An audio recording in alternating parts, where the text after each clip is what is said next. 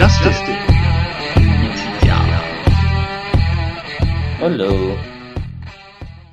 Willkommen, meine Damen und Herren, wieder zu einer neuen Folge von Hashtag The B Show, die, die beste Wrestling-Show in Europa, Deutschland und der Welt natürlich. Wir haben letzte Woche eine kleine Pause gemacht. Grund war, wir hatten einfach beide keine Zeit. Es ist einfach, das ist einfach mal Fakt. So, das wird einfach in dieser Winterzeit passiert sowas öfters.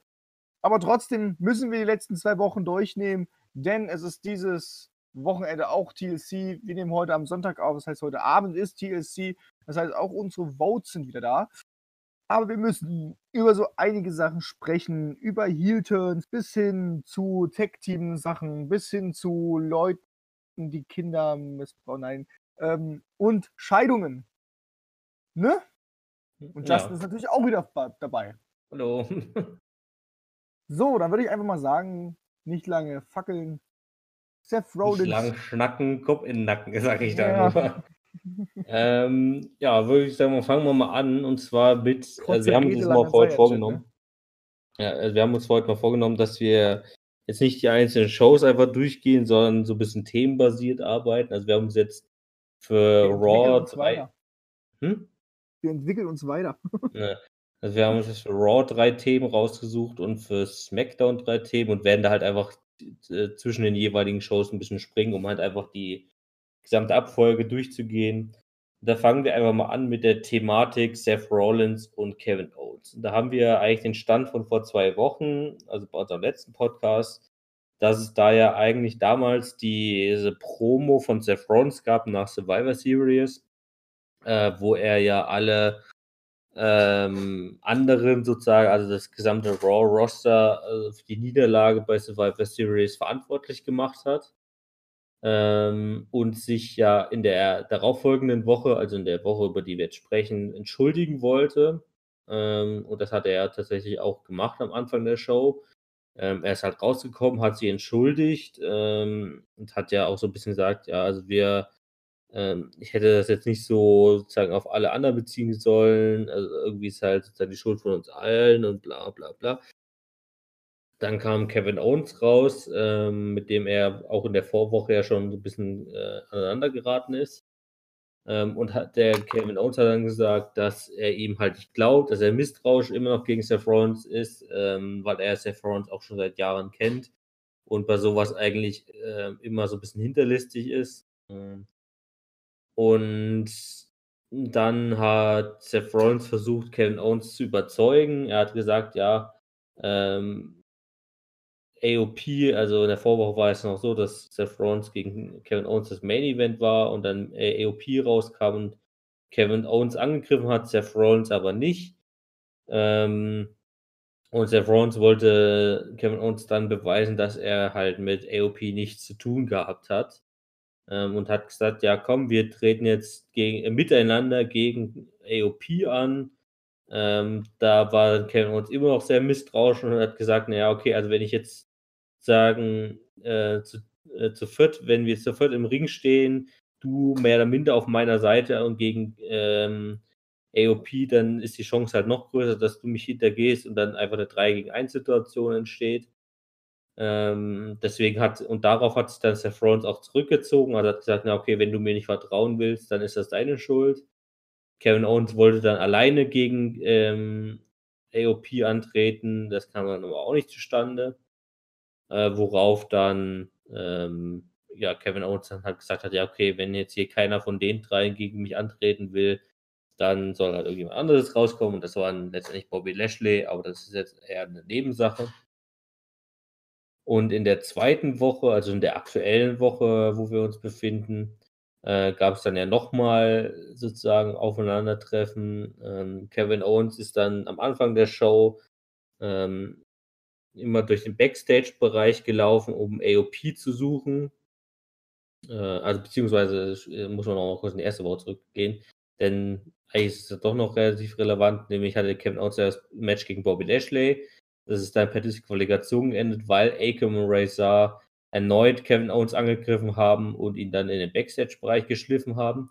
Damit war es dann aber in der ersten Woche vorbei und in der zweiten Woche hat dann, wie gesagt, Kevin Owens dann die beiden gesucht aufgrund, wie gesagt, dieser erneuten, äh, auf diesen, äh, aufgrund dieses erneuten Angriffs ähm, und hat dann und äh, ja, ein paar Räume durchsucht, hat irgendwelche anderen Leute gefragt, ob sie Akon und Ray Sark gesehen haben. Ray Mysterio hat Kevin Owens dann noch die Eisenstange gegeben, äh, mit der er ja auch schon gegen äh, Brock Lesnar gekämpft hat. Und irgendwann ist Kevin Owens dann, äh, beziehungsweise dann erstmal Seth Rollins wieder in den Ring gekommen, hat wieder eine Promo gehalten, hat gesagt, er will jetzt auch gegen AOP antreten, ähm, um das zu beenden. Kevin Owens ist da wieder rausgekommen, hat gesagt, er glaubt ihm immer noch nicht, dass er nichts mit AOP zu tun gehabt hat. Dann haben die beiden sich wieder zerstritten. Seth Rollins ist wieder gegangen. Darauf kamen dann Mhm. Sami Zayn und Mojo Rawley raus. Also, da haben dann sind auch super viele irgendwelche Leute in diese Storyline reingezogen bekommen.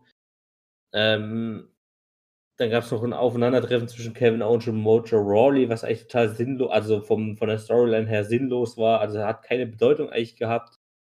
Ähm, Kevin Owens ist dann wieder in den Backstage-Bereich gegangen, hat dann ähm, das Auto gefunden, mit dem Akam Reza in die Arena gekommen sind, hat mit der Eisenstange dann dieses Auto zerlegt.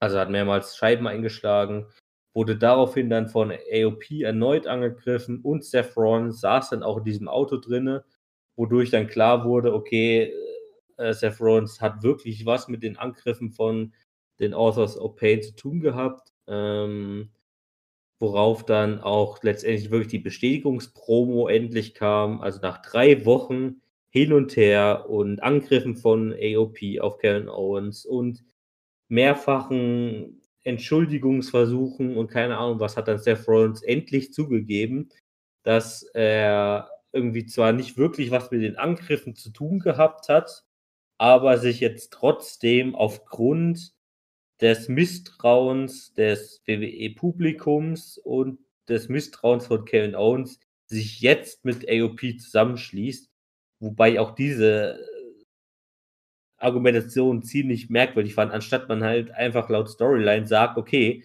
er hat das von Anfang an geplant, weil er sich halt von Anfang an nach dieser ersten, allerersten Promo und nach Survivor Series halt von sowohl von den Superstars als auch von den Zuschauern sozusagen betrogen gefühlt hat, anstatt man da sagt, okay, seitdem hat man das alles geplant. Nein, man sagt jetzt, okay, ich habe das nicht geplant, aber jetzt irgendwie schließe ich mich trotzdem mit denen zusammen. Also das fand ich irgendwie so super Ja, genau. komisch erklärt. Das fand ich auch. Also ich muss echt sagen, also wir hatten ja eigentlich, äh, wo wir das letzte Mal aufgenommen haben, haben wir beide eigentlich gesagt, ah, bitte nicht mit AUP zusammen. Ähm, das haben wir ja beide ja gesagt gehabt. Und auf einmal äh, ist er halt jetzt mit AUP, arbeitet er halt doch zusammen. Das war aber auch schon so vornherein dann klar. Ich finde es nur krass, dass es halt wirklich drei Wochen lang hinausgezögert haben. Und das Ding ist, jetzt ist ja noch nicht mal irgendwie ein Match, dass man jetzt sagen kann, Seth Rollins gegen Kevin Owen, was ja eigentlich mehr Sinn macht. Aber das hast du jetzt auch auf einmal nicht mehr. Ähm, das Ding mit Mojo Rawley habe ich auch nicht verstanden. Da wollte man einfach nur sagen, okay, Sami Zayn, der ist halt irgendwie da. Also er kann zwischen beiden Shows wechseln, weil er ja jetzt seine Agent-Lizenz, seine Manager-Lizenz quasi hat. Aber Ja. ähm, die Sachen mit Seth Rollins, wie gesagt, äh, ich finde es schön, dass er einen Heel-Turn hat. Ich finde ihn nur drei Wochen sehr lange rausgezögert und ja, jetzt mit AUP zusammen, okay. Ja, war jetzt nicht so das, was wir jetzt eigentlich wollten. Ähm, aber kann man machen. Aber ich weiß halt nicht, wie dieses Stable sich jetzt halten wird und was jetzt mit denen überhaupt weiter abgeht. So, seitdem ist da auch irgendwie der Puffer auch raus, finde ich. Genau, das ist jetzt halt die große Frage. Also was passiert jetzt? Also klar, klar ist auf jeden Fall, dass die Storyline halt weitergehen wird. Ähm, wobei ich halt auch gespannt darauf bin, wie sich jetzt die Storyline halt im neuen Jahr verhalten wird. Also ähm, klar, wir haben jetzt noch, eigentlich haben wir heute Abend haben wir TLC, dann haben wir jetzt noch eine Woche vor Weihnachten, dann haben wir die Weihnachtswoche ähm, und danach haben wir rein noch eine Woche. Nee, stimmt gar nicht. Dann ist die Weihnachtswoche und dann ist ja mehr oder weniger diese Neujahrswoche. Ja. Also dann ist noch am Montag ist der 30. Dezember und Freitag mit SmackDown ist dann der 3. Januar schon. Ähm, also rein theoretisch haben wir jetzt dieses Jahr noch in dem Sinne so zweieinhalb Wochen. Ähm, wo noch sowas storyline-technisch passieren kann. Ähm, aber, also, ne, also, ich verstehe es auch schon. Also bei TLC, okay, vielleicht war es vielleicht auch ein bisschen kurzfristig dafür, jetzt noch ein Match anzusetzen, aber ähm, ich kann mir ehrlich gesagt auch nicht vorstellen, dass es bei äh, Royal Rumble ein Match zwischen den beiden, also ein 1 gegen 1 Match geben wird, weil ich kann mir durchaus vorstellen, dass sowohl Seth Rollins als auch Kevin Owens eher fürs Royal Rumble Match eingeplant sind, weil irgendwie, naja, irgendwie welche WrestleMania-Pläne werden ja beide sicherlich auch haben. Also, keine Ahnung. Ähm, von daher bin ich echt eher mal gespannt, wie sich dieses äh, Storyline da auswirken wird. Ich meine, natürlich kann es auch sein, dass das einfach eine äh, Sache bei Raw bleibt, sozusagen, dass es jetzt gar kein großes äh, Pay-Per-View-Thema wird. Aber ja, mal gucken, ne? Also ich, also es wird halt sicherlich auf jeden Fall darauf hinauslaufen, dass das ähm, diese Storyline erstmal weitergetrieben wird. Äh, und ich bin mal gespannt, wie sie, wie die vor allen Dingen auch endet, ne? Also ob da irgendwann noch mal ein Titel mit reinkommt irgendwie und es dann vielleicht zu WrestleMania oder wann auch immer äh, um den Titel geht oder ob das einfach so endet, weil eigentlich, wenn es einfach nur so endet, kann ich mir echt nur vorstellen, dass es ähm, eigentlich mit Seth Rollins als Sieger hervorgeht, weil ne, er hat halt jetzt dieses neue Stable. Da wäre es ein bisschen schwierig zu erklären, wenn er verlieren würde, ja. Ähm, das ist dann, hm, keine Ahnung. Wenn sie äh, überhaupt das weiterführen. Ich sehe es eher so, dass sie das gar nicht erst weiterführen möchten. Doch, vielleicht. ich glaube schon. Ich glaube, ich glaube schon, dass sie es jetzt durchaus weiterführen. Die, benutzt jetzt AOP halt als die Prügelknaben von Seth Rollins. Ich kann mir durchaus vorstellen, dass das über das gesamte nächste Jahr so weiterlaufen wird. Weil, also er, Seth Rollins bleibt auf jeden Fall erst, glaube ich, erstmal eine ganze Zeit lang Heal jetzt. Ähm, weil, klar, so Heal-Face-Turns, ja, das kann man bei Mitkadern und sowas, das kann man da äh, sehr schnell ändern, ja. Also da kann es durchaus vorkommen, dass da eine Person äh, in der Midcard einfach äh, als Face anfängt im Jahr, dann Heal wird und am Ende wieder Face ist oder sowas. Ähm, ja, die kann man halt aber, immer wechseln, wie man will. Ja, zwar nicht so krass, wie man will, aber schon so, dass man eigentlich mehrmals im Jahr einen Heal- und Face-Turn machen könnte, rein theoretisch. Bei, sagen wir mal, solchen Leuten wie Seth Rollins, also Main Event Top Guys, da ist es super schwierig, weil die ja auch immer in die größten Storylines einbezogen sind äh, ist das halt super schwierig, ähm, oder nicht super schwierig, aber es ist halt sehr verfestigt, sage ich mal. Ja, also ich kann mir durchaus vorstellen, dass wir jetzt mindestens anderthalb Jahre Seth Rollins als Ziel haben. Ja. Ähm, wenn die das so durchziehen wollen. Ich denke mal, die wollen das auch so durchziehen. Ähm, weil, ganz ehrlich, warum sollte man ihn irgendwie in einem Dreivierteljahr oder in einem halben Jahr wieder zum Face machen, wenn der jetzt solche Sachen abzieht? Das würde einfach gar keinen Sinn machen. Und ich kann mir auch vorstellen, dass Seth Rollins nächstes Jahr auf jeden Fall einen Titel gewinnen wird. Also vielleicht wie er den, oder welcher Titel ist gerade bei Raw? Der WWE Championship von Brock Lesnar, ne? Dann müsste ja. sozusagen Brock Lesnar erstmal den Titel verlieren und daraufhin gewinnt Seth Rollins vielleicht den Titel wieder von demjenigen, ja. Ähm, irgendwie sowas. Also, das wird sich jetzt echt lange so hinziehen, glaube ich, dass Seth Rollins äh, Heel ist. Ähm, und dass da, äh, dass er jetzt die Prügel, also dass er jetzt AOP als Prügelknaben bekommt, das ist, glaube ich, auch relativ langfristig gesetzt. Also denke ich mir mal. Also wenn man das so mal in die Vergangenheit zurückguckt, das mit damals mit ähm, der Authority, also mit Triple H und ähm, wie heißt seine Frau? Stephanie McMahon und Randy Orton und Kane und Big Show war damals noch dabei und hier J&J Security. Also dieses ganze Stable von der Authority damals, äh, das hat ja auch, glaube ich, zwei Jahre lang gehalten oder sowas.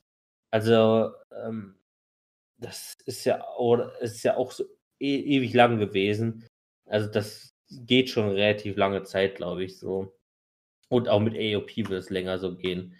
Weil ich glaube, die WWE auch ganz froh ist, dass die beiden jetzt einfach auch wieder einen Verwendungszweck haben.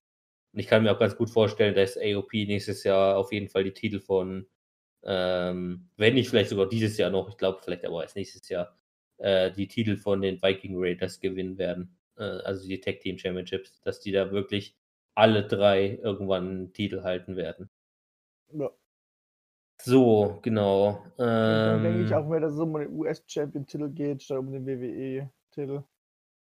ja, wobei es ist halt, ist, ist der US Championship von Rey Mysterio aktuell für Seth Rollins wirklich noch genug? Also ich finde das halt schon, Na, wenn Ja. Kevin Owens sich holen würde von Ray oder von ja, aber warum irgendwen soll auch sich immer. Kevin Owens gegen Ray antreten? Das ist ja genauso. nee, ich meine, man weiß ja nicht, was jetzt noch an Matches kommen. So, weißt du? Ja.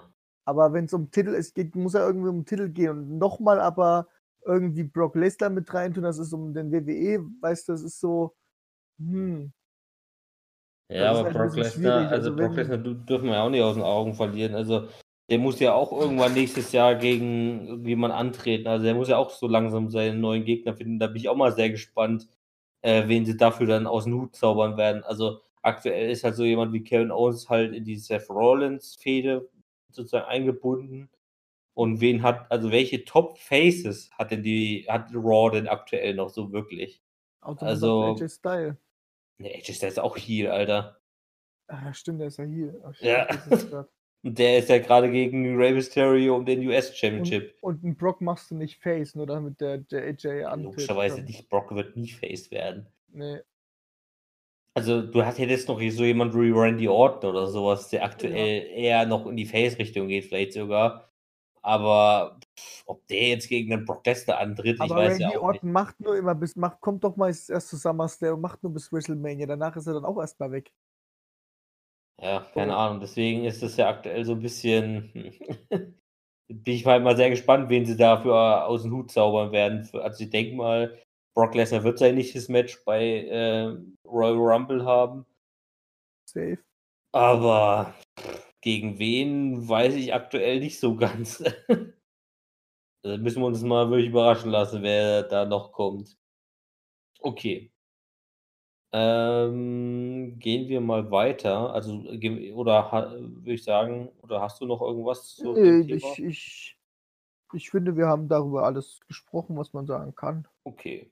Dann kommen wir mal zum nächsten äh, Raw-Thema. Und das zweite Raw-Thema ist die äh, Frauen-Tag-Team-Division. Und zwar, da hat sich ja jetzt in den letzten Wochen im Prinzip eine Rivalität zwischen Charlotte und den Kabuki Warriors ähm, herausgebildet. Ähm, auch schon bei der letzten Podcast-Aufnahme hatten wir das Thema, wo äh, gerade Asuka gegen Charlotte ja mehrfach äh, Matches hatten und Asuka da mehrmals auch den Green Mist eingesetzt hat, also diese ja, Spuckattacke, ja, wo dann sozusagen mit diesem grünen äh, Leim. Schleim, ne, Schleim ist ja nicht, aber mit dieser grünen Flüssigkeit sozusagen in die Augen gesprüht wird, damit der Gegner geblendet wird. Ähm, da hatten wir damals schon die Situation dafür, das hat sich jetzt dann in der ersten Woche weitergebildet, dass Charlotte ein Two-on-One-Handicap-Match hatte gegen die Kabuki Warriors. Ähm, was ja so geendet ist, dass Charlotte einen Tag äh, zwischen Asuka und Sane nicht mitbekommen hat gegen Asuka, ähm, die allerdings dann, wie gesagt, nicht mehr offiziell im Match war, äh, ihren Figure 8 äh, Submission gemacht hat. Äh, und darauf konnte dann äh, Kairi Sane mit ihrem Insane Elbow, also vom obersten Seil, auf sie draufspringen und konnte so das Match gewinnen. Und in der darauffolgenden Woche, also in der aktuellen Woche, hatten wir dann ein Backstage-Segment äh, zwischen Charlotte und Becky Lynch, die ja tatsächlich auch schon mal in den letzten Wochen mal ge- gemeinsam angetreten sind, äh, woraufhin, ähm, ja, also es war schon angekündigt, dass Becky Lynch diese Woche ein Two-One-Handicap-Match gegen die Kabuki Warriors hatte oder hat. Und daraufhin hat dann Charlotte doch mal äh, ihnen doch ein paar so Tipps gegeben, sage ich mal. Ähm, genau, und da kam es auch zu diesem Two-One-Handicap-Match diese Woche äh, zwischen Becky und den Kabuki Warriors, was per Disqualif Disqualifikation geendet hat. Also Becky hat sich da, sage ich mal, relativ ein bisschen besser geschlagen als Charlotte. Also sie hatte durchaus auch die Chance gegen äh, die Kabuki Warriors zu gewinnen. Äh, die haben dann aber je- äh, jedoch den Ausweg genommen, das Match, wie gesagt, per Disqual Disqualifikation enden zu lassen, indem Asuka ähm, Becky mit einem Stuhl angegriffen hat Und dann haben sie ja sogar noch einen Tisch aufgebaut, äh, Becky Lynch draufgelegt und dann ist Kairi Sane noch auch wieder vom obersten Seil auf den Tisch und Becky Lynch draufgesprungen, äh, wodurch der Becky Lynch auch ein bisschen verletzt war. Becky kam dann in den Backstage-Bereich, wo sie von einem Arzt versorgt wurde. Dann kam Charlotte noch dazu, hat gesagt, naja, ich habe es dir irgendwie so ein bisschen gesagt, ne, du musst halt aufpassen mit den beiden. Dann ist Charlotte wieder gegangen, wurde dann Backstage von den Kabuki Warriors nochmal angegriffen, auch wieder mit dem Stuhl, wodurch dann in einem erneuten Backstage-Segment Charlotte und Becky Lynch beim Arzt saßen, äh, beide auf der Trage und waren beide so ein bisschen verletzt und daraufhin haben sie sich halt dann doch zusammengeschlossen und haben gesagt, na okay, wenn wir jetzt halt beide einzeln nicht gewinnen können, dann müssen wir jetzt halt gegeneinander, also miteinander gegen sie antreten. Und daraufhin ist dann auch die Bestätigung gekommen, dass bei TLC heute Abend die Kabuki Warriors ihren, ihre Tag Team Championships gegen Becky Lynch und Charlotte Flair in einem TLC Tag Team Match ähm, verteidigen werden. Genau. Ähm, Finde ich ehrlicherweise gesagt einerseits irgendwie cool, weil man halt einfach mal wieder einen Einsatz, sagen wir mal, für die Tag Team Championships der Frauen hat. Andererseits finde ich halt so ein bisschen die Besetzung, ne? Also Becky Lynch und Charlotte ist halt so, hm, ist halt schon wieder Ja, so eine einmal typisch, wieder. ist halt so ein typischer Ausweichmove von der WWE mal wieder, so von wegen, äh, wir finden keine tatsächlich Tag-Teams, ja, die das machen könnten von den Frauen und dafür, deswegen müssen wir halt irgendwelche zwei Frauen wieder zusammenwürfeln. Und dann nehmen sie halt auch noch die zwei namhaftesten Frauen, die die WWE überhaupt hat, ja, mit Charlotte und Becky. Ähm, und ich frage mich so, was jetzt der Sinn dahinter ist. Also ich kann mir ganz gut vorstellen, dass sie den Titel gewinnen werden bei TLC. Äh, Ähm, aber ja, was, also wa, was stellen die beiden dann damit an? Ja, also ich kann mir ganz gut äh, vorstellen, dass sie den Titel gewinnen und dann in weiteren Matches miteinander antreten, sich dann irgendwann wieder zerstreiten, ja, und dann wieder eine Storyline Charlotte gegen Becky entsteht, ja, also irgendwie sowas. Uh, ist ja lame. Ja, was Also, ne- denn? Ist halt wirklich. Es ist ja so, Ja. so vor, es ist zu sehr voraussehend, dass das so, so ein klassisches Ding wird. Äh, wir haben verloren, du bist schuld dran, du bist schuld dran, du bist eine Bitch, oh, ich bin besser als du, ich bin Champion. Nein, bist du nicht, ich hasse dich. Klatsch, klatsch, WrestleMania. So, weißt du? Äh, ich finde, das ist viel zu vorhersehbar. Ich habe letztens was gelesen, was Interessantes. Ähm, wahrscheinlich, also ich, ich weiß nicht genau, wer jetzt bei TLC gewinnt. Ich bin mir immer noch ein bisschen am struggeln. Ähm, aber ich kann mir gut vorstellen, dass man mit Asuka ähm, ein WrestleMania-Match gegen Becky Lynch aufbauen möchte. Ähm, und dass es sich bei TLC ein bisschen zeigen wird, ob das vielleicht so sein kann. Ähm, wahrscheinlich soll nämlich Asuka bei Royal Rumble gewinnen, damit sie gegen Becky Lynch antreten kann. Okay. Dazu verlieren sie irgendwie dann auch trotzdem noch irgendwie den Tag Team Champion, weil ja deren Verträge laufen. Äh, bei Carrie Sane wird ja irgendwie, da war ja, auch irgendwas mit Verträgen oder da Sanes ja. Vertrag läuft irgendwie im März oder so aus. Genau. Also Deswegen denke ich mir, dass sie halt so irgendwie in dieser Richtung halt die Titel verlieren und Asuka hat ja schon verlängert. Das heißt, Asuka wird wahrscheinlich dann für den Haupt-Champion-Titel für äh, Becky Lynch eingesetzt. Äh, ich denke jetzt nicht, dass Charlotte irgendwie noch auf diese Becky Lynch-Jagd geht. Ähm, keine Ahnung, es kann auch sein, dass sie beide gewinnen werden, dann Asuka aber dauerhaft nur auf Becky Lynch dann ähm, irgendwas machen wird. Aber das waren jetzt eher nur so äh, Gerüchteküche, weil es hieß auch Ja. schon irgendwie, Shayna Baszler kommt zu, äh, gewinnt bei Royal Rumble oder Ronda Rousey kommt und gewinnt auch wieder bei Royal Rumble und wird dann gegen einen von den jeweiligen Frauen antreten in dem jeweiligen Brand. Äh, deswegen. Hm. Aber äh, ich kann mir eher mehr vorstellen, dass man sagt, okay, Asuka gewinnt Royal Rumble und wird sich dann Becky Lynch den Titel schnappen. Äh, würde ich viel mehr feiern, könnte man auch gut in eine Story verpacken. Man muss halt jetzt nur gucken, wie es jetzt bei TLC ausgeht. Aber dieses klassische, äh, wir lassen jetzt Becky und Charlotte gewinnen, die treten jetzt mehrere Dinger an und dann beim Pay-Per-View, sagen wir beim Royal Rumble, verkacken die Haus hoch.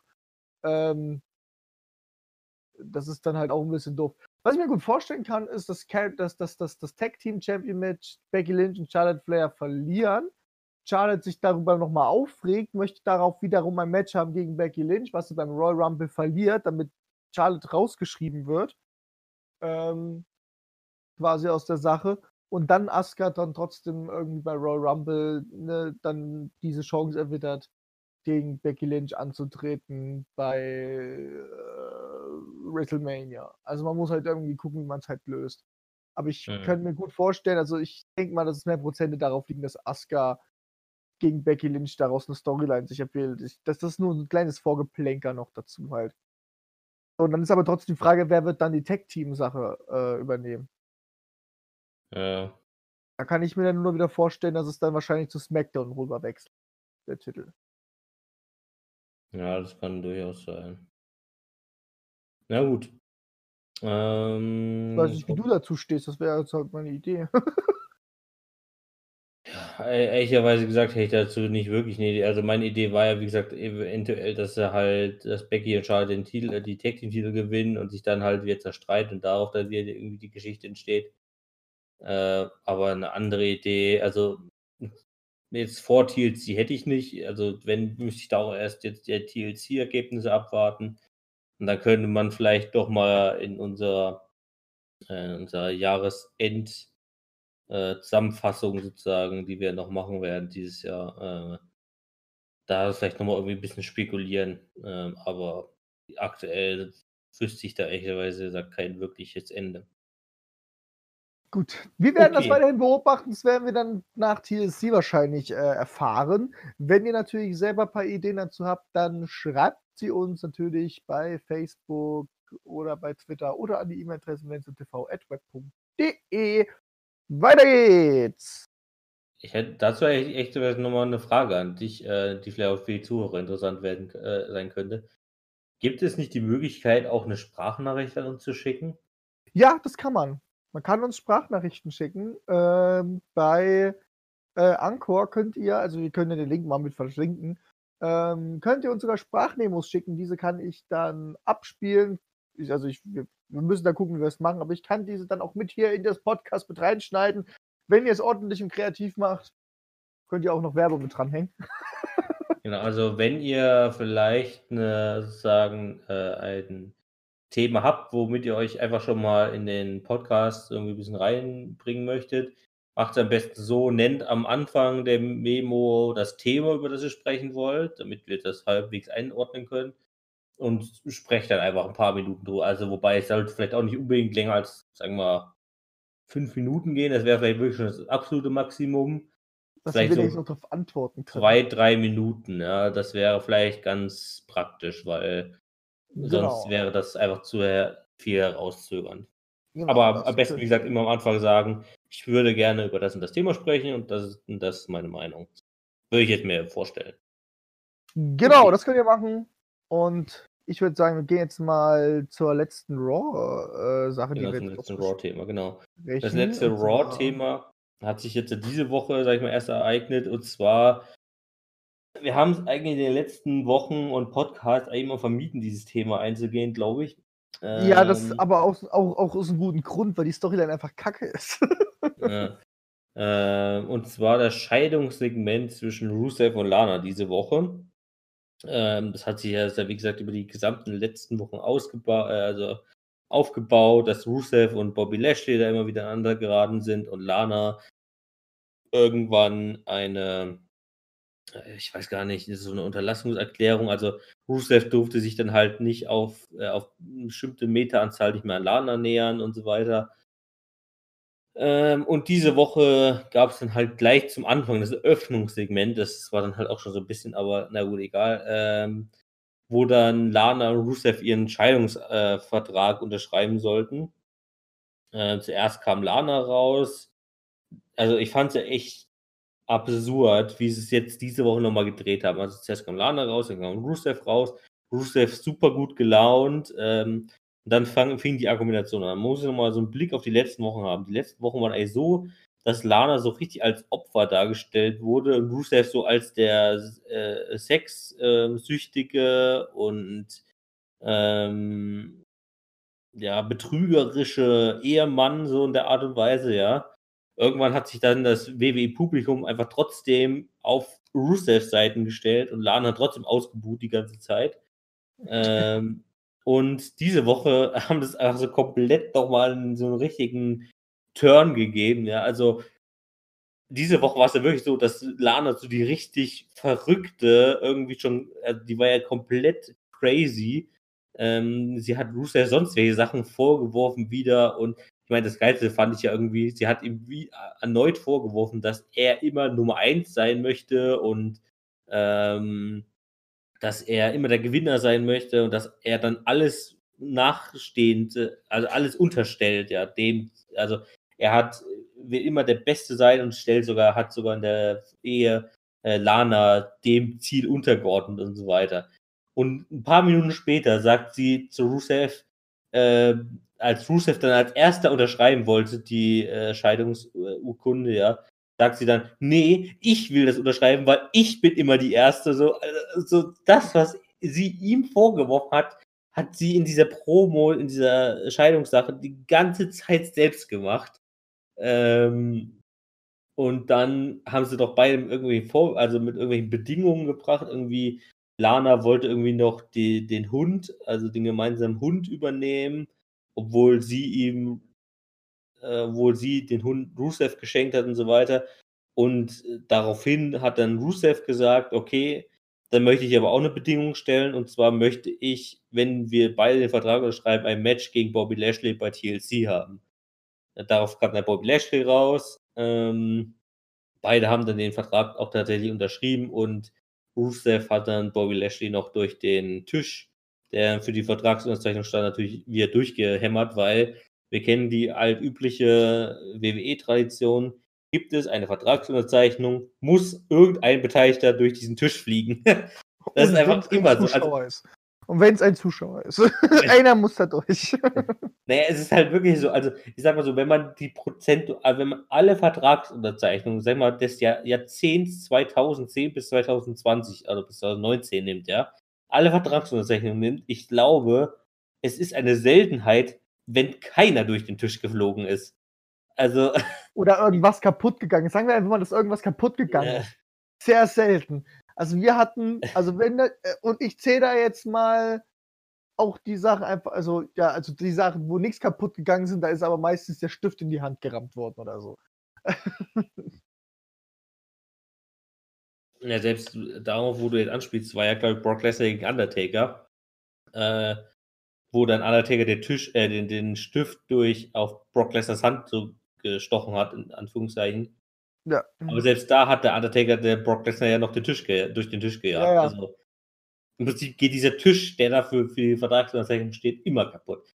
So, und jedenfalls haben wir jetzt ähm, die Ausgangssituation, dass Rusev gegen Bobby Lashley jetzt bei TLC heute Abend in einem Tables-Match antritt.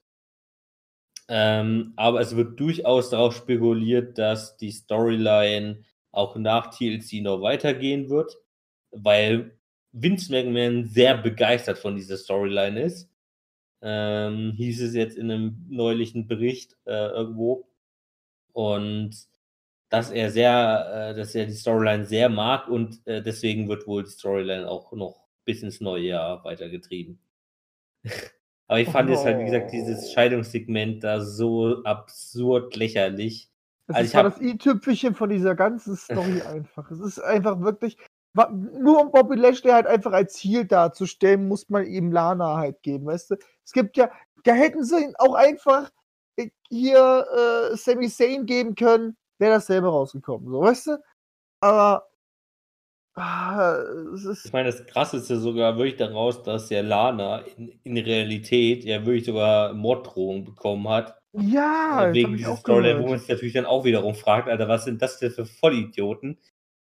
also, als ja, Fans, als WWE-Fans, die dann wegen der Storyline der wirklichen Person, also CJ Perry heißt sie, glaube ich, ähm, ihr dann wirklich Mord Morddrohungen schicken, weil sie in der Storyline der Wrestling, im Wrestling-Business ähm, sozusagen mit ihrem Ehemann auseinandergekommen, also sich die hat auch will. die hat auch gerade deswegen Polizeischutz bekommen, soweit ich weiß, dass halt ja. irgendwie, dass halt nichts passiert.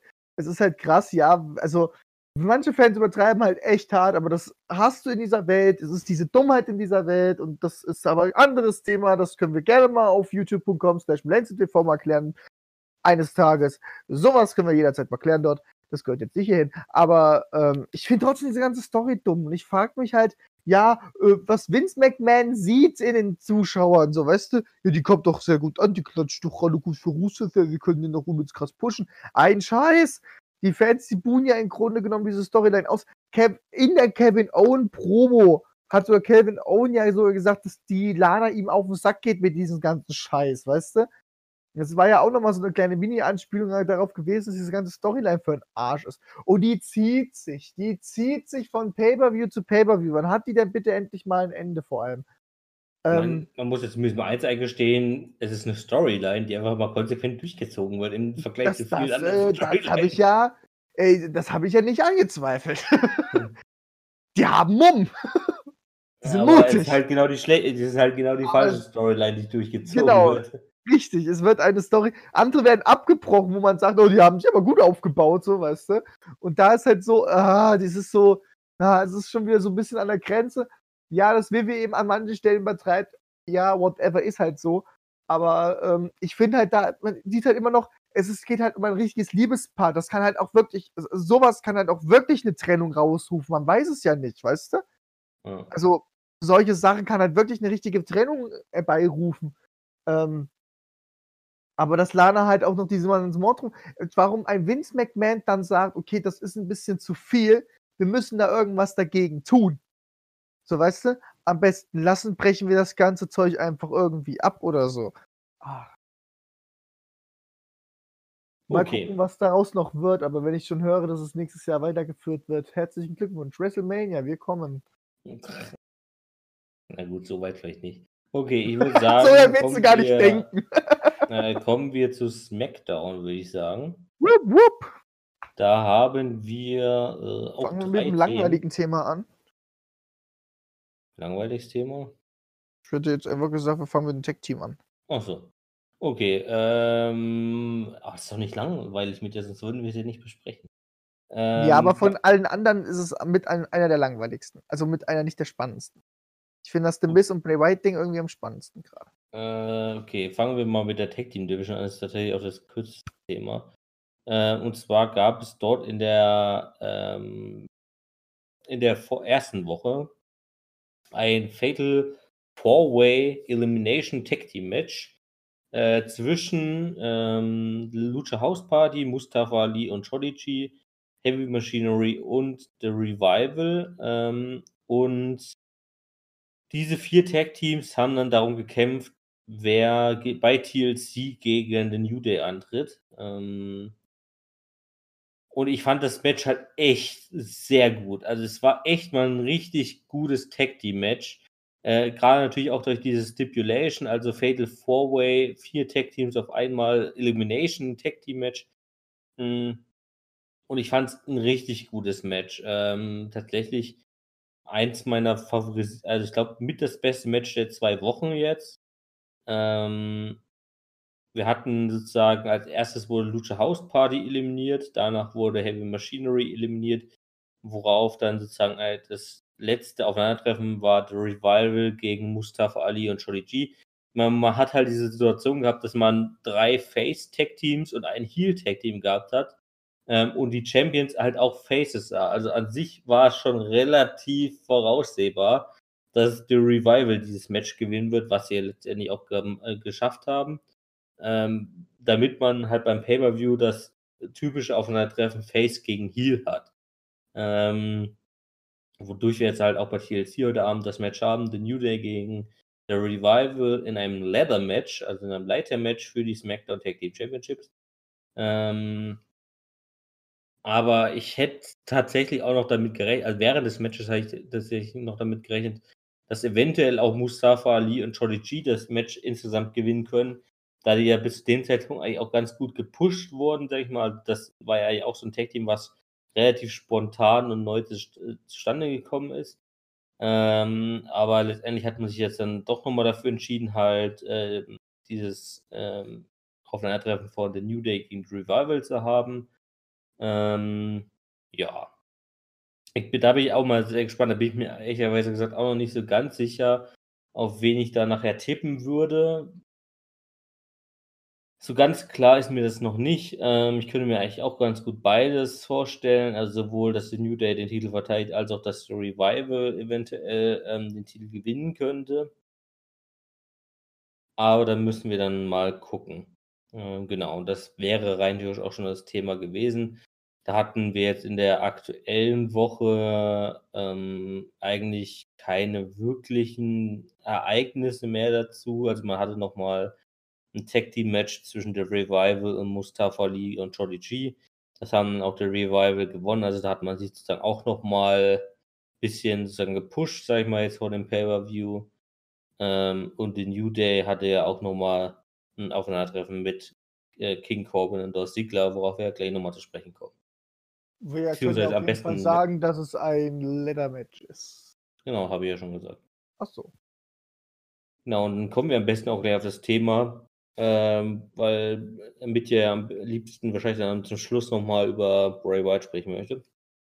Kommen wir am ja, nee, ich finde das einfach nur gut aufgebaut so. kommen wir am besten als zweites Thema mal ähm, auf die Rivalität zwischen Roman Reigns und King Corbin zu sprechen. Das ist ja tatsächlich auch ein TLC-Match heute Abend, also Tables, Last und Chairs-Match. Ähm, eins von zwei an dem Abend. Ähm, und in der ersten Woche kam, kam, es ja wirklich zu einer sehr strangen äh, Situation. Und zwar hatte Roman Reigns ein äh, Main Event Match, also das Main Event von SmackDown gegen Dolph Ziggler. Hatte er tatsächlich auch gewonnen.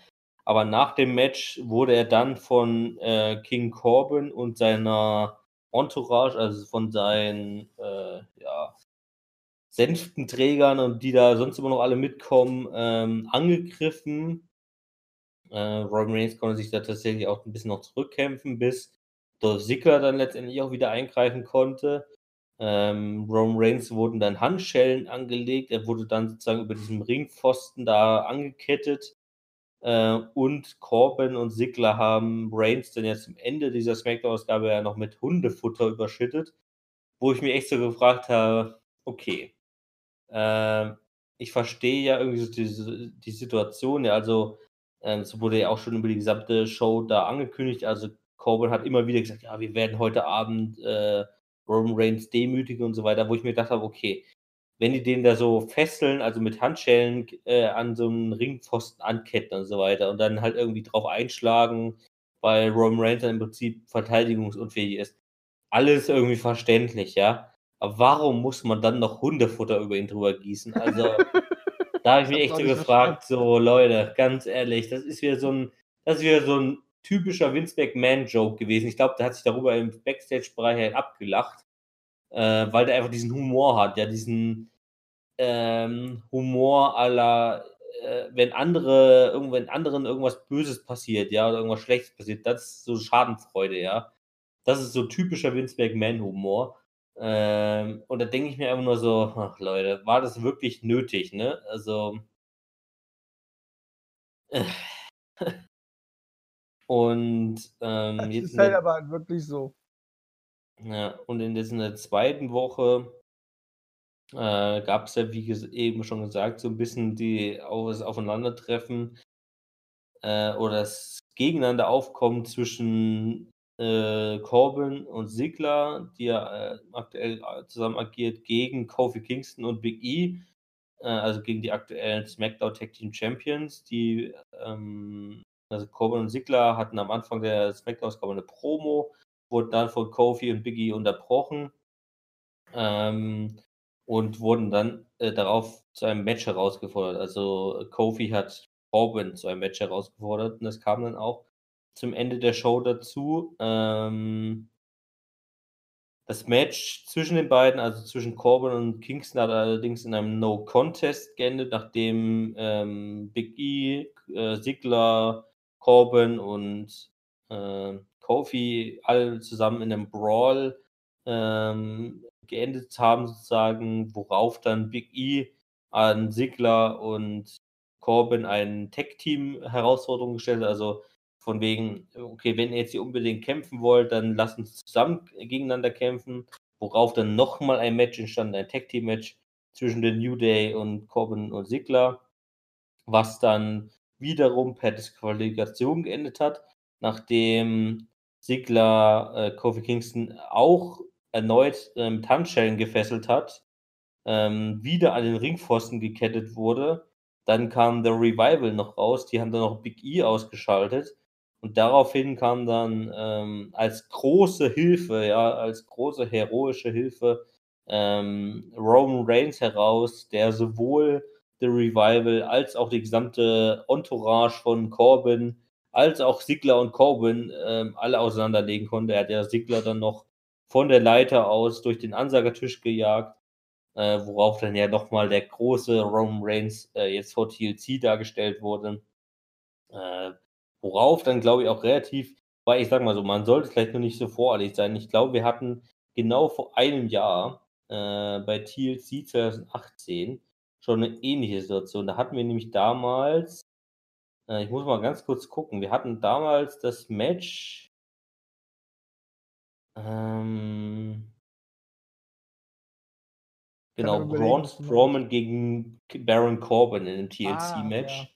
Ah, ja. ähm, da hat er tatsächlich äh, zwar auch noch Braun gewonnen, da ging es ja damals darum, ähm, ja nicht um den Genau, Titel? also da ging es darum, dass äh, entweder, äh, wenn Corbin verliert, was er auch damals getan hat, hatte er damals diese äh, äh, Autoritätsfiguren, Person, also war er damals hier, äh, wie hieß er denn, Constable Corbin. Also mhm. er hat ja damals diese, ja, wie so eine General Manager Position inne gehabt. Und wenn äh, Corbin gewonnen hätte, wäre er permanent ähm, General Manager von Raw geworden.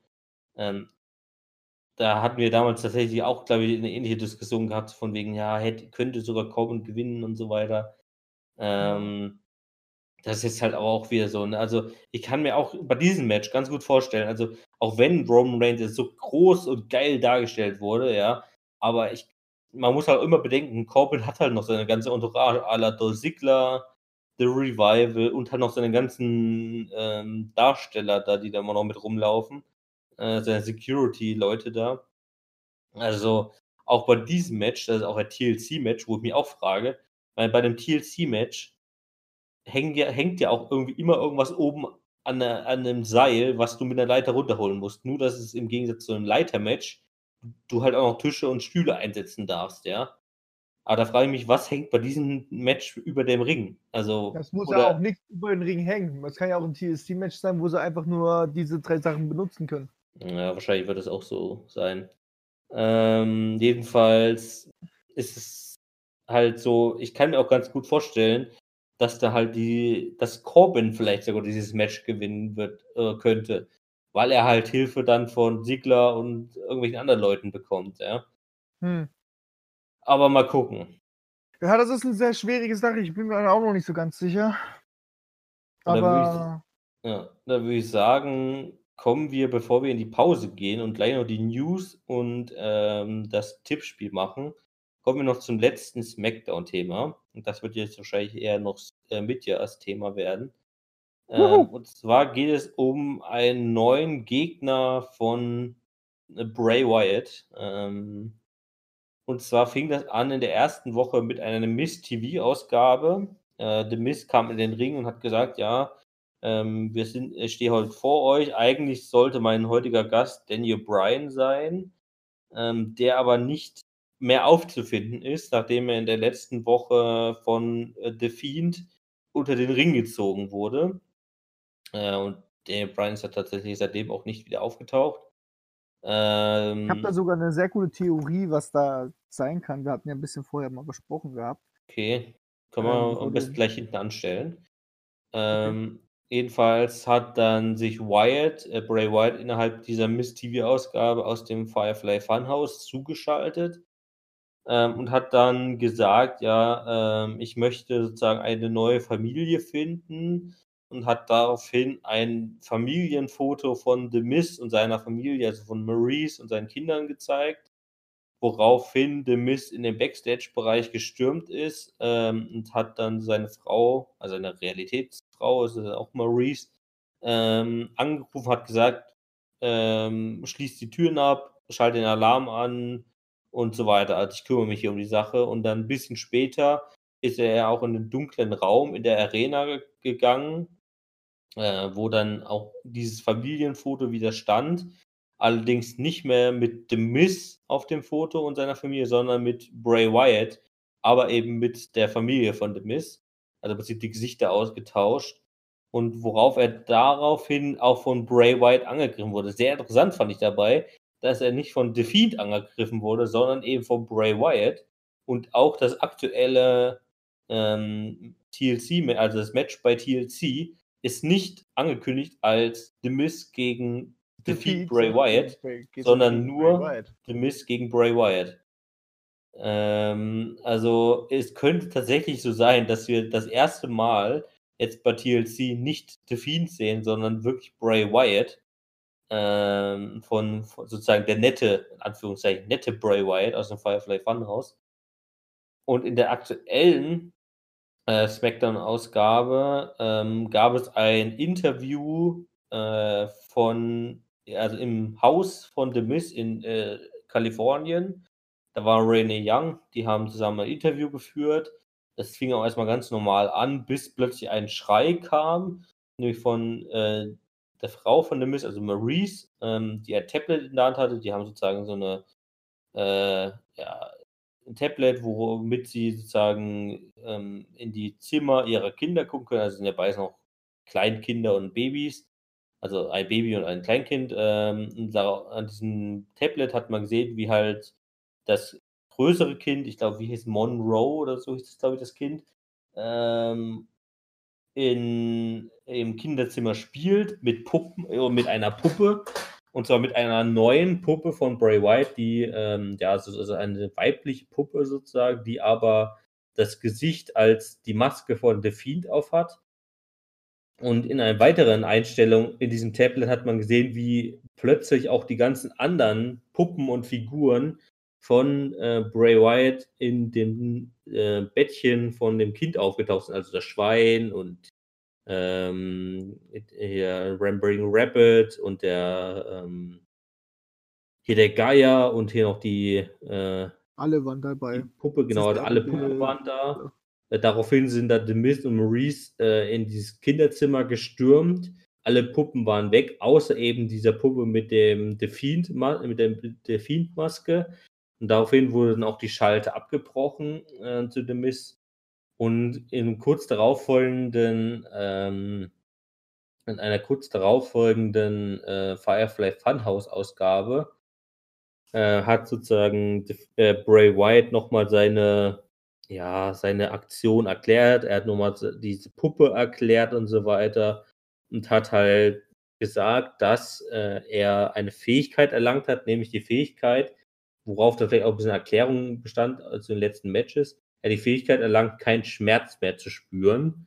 Ähm, was wir, wie gesagt, auch schon häufiger so drauf eingegangen sind, weil halt The Fiend einfach unendlich Finishers aushält und genau. auch Waffeneinsatz aushält.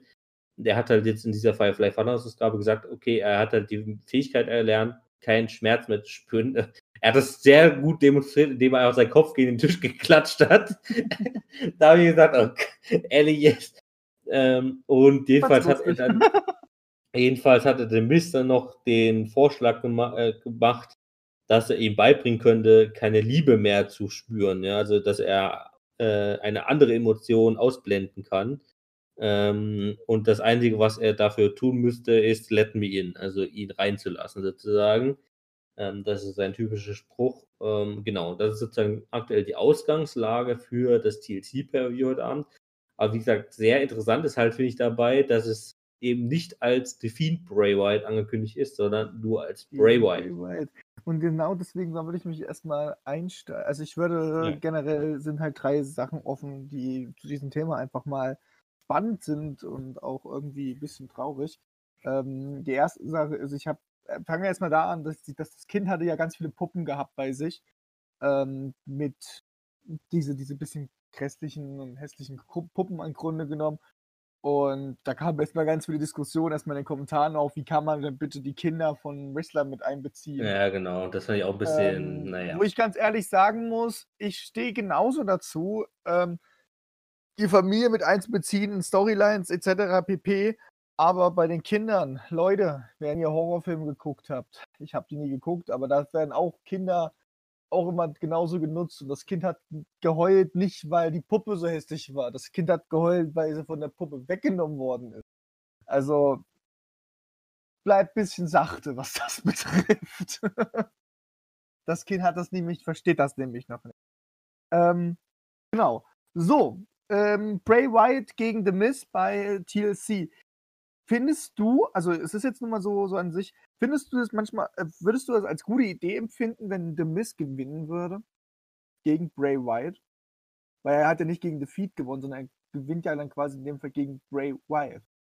Ja, das Ding ist natürlich, es geht ja natürlich auch erstmal nicht, es geht halt nicht um den Titel, ne? Also es geht Eben, halt, es ist ein normales Singles-Match. Also es kann natürlich durchaus sein, dass es wirklich als ähm, Match angesetzt ist, wo The Miz vielleicht sogar gewinnen könnte, weil es eben nur Bray Wyatt ist. Aber selbst dann, also er hat ja auch als Bray Wyatt im Firefly Funhouse erklärt, dass er halt keinen Schmerz verspüren kann.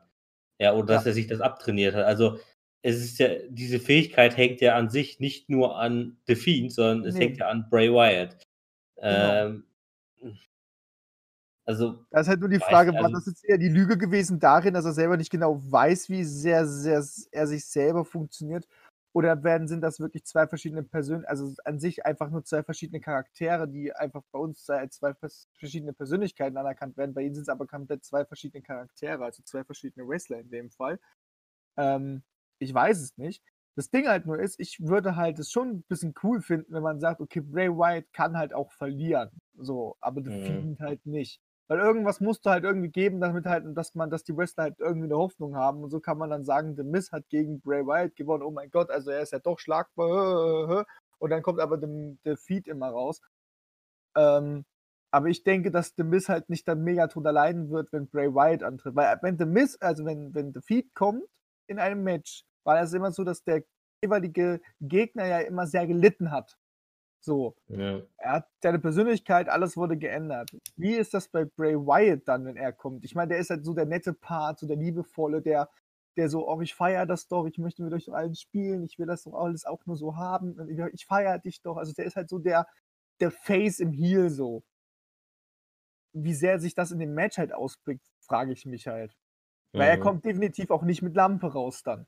Das wäre zu krass, wenn er, als Lampe, wenn er mit einer Lampe rauskommt. Ich frage mich ja tatsächlich, ob er dann einfach mit diesem Polunder ankommt, weißt du, mit dieser typischen, Ja, ob der sich dann überhaupt umzieht oder ob der einfach mit diesem Polunder ankommt, den er im Firefly Funhouse auch immer anhat. das wäre voll cool. Ja, also das ist auch noch, also ich finde es halt tatsächlich als TLC von den Matches an sich her, es ist halt echt so, fast schon echt so lushy Pay-Per-View, weil es sind drei Titel auf dem Spiel und alles drei sind die Tag-Team-Titel.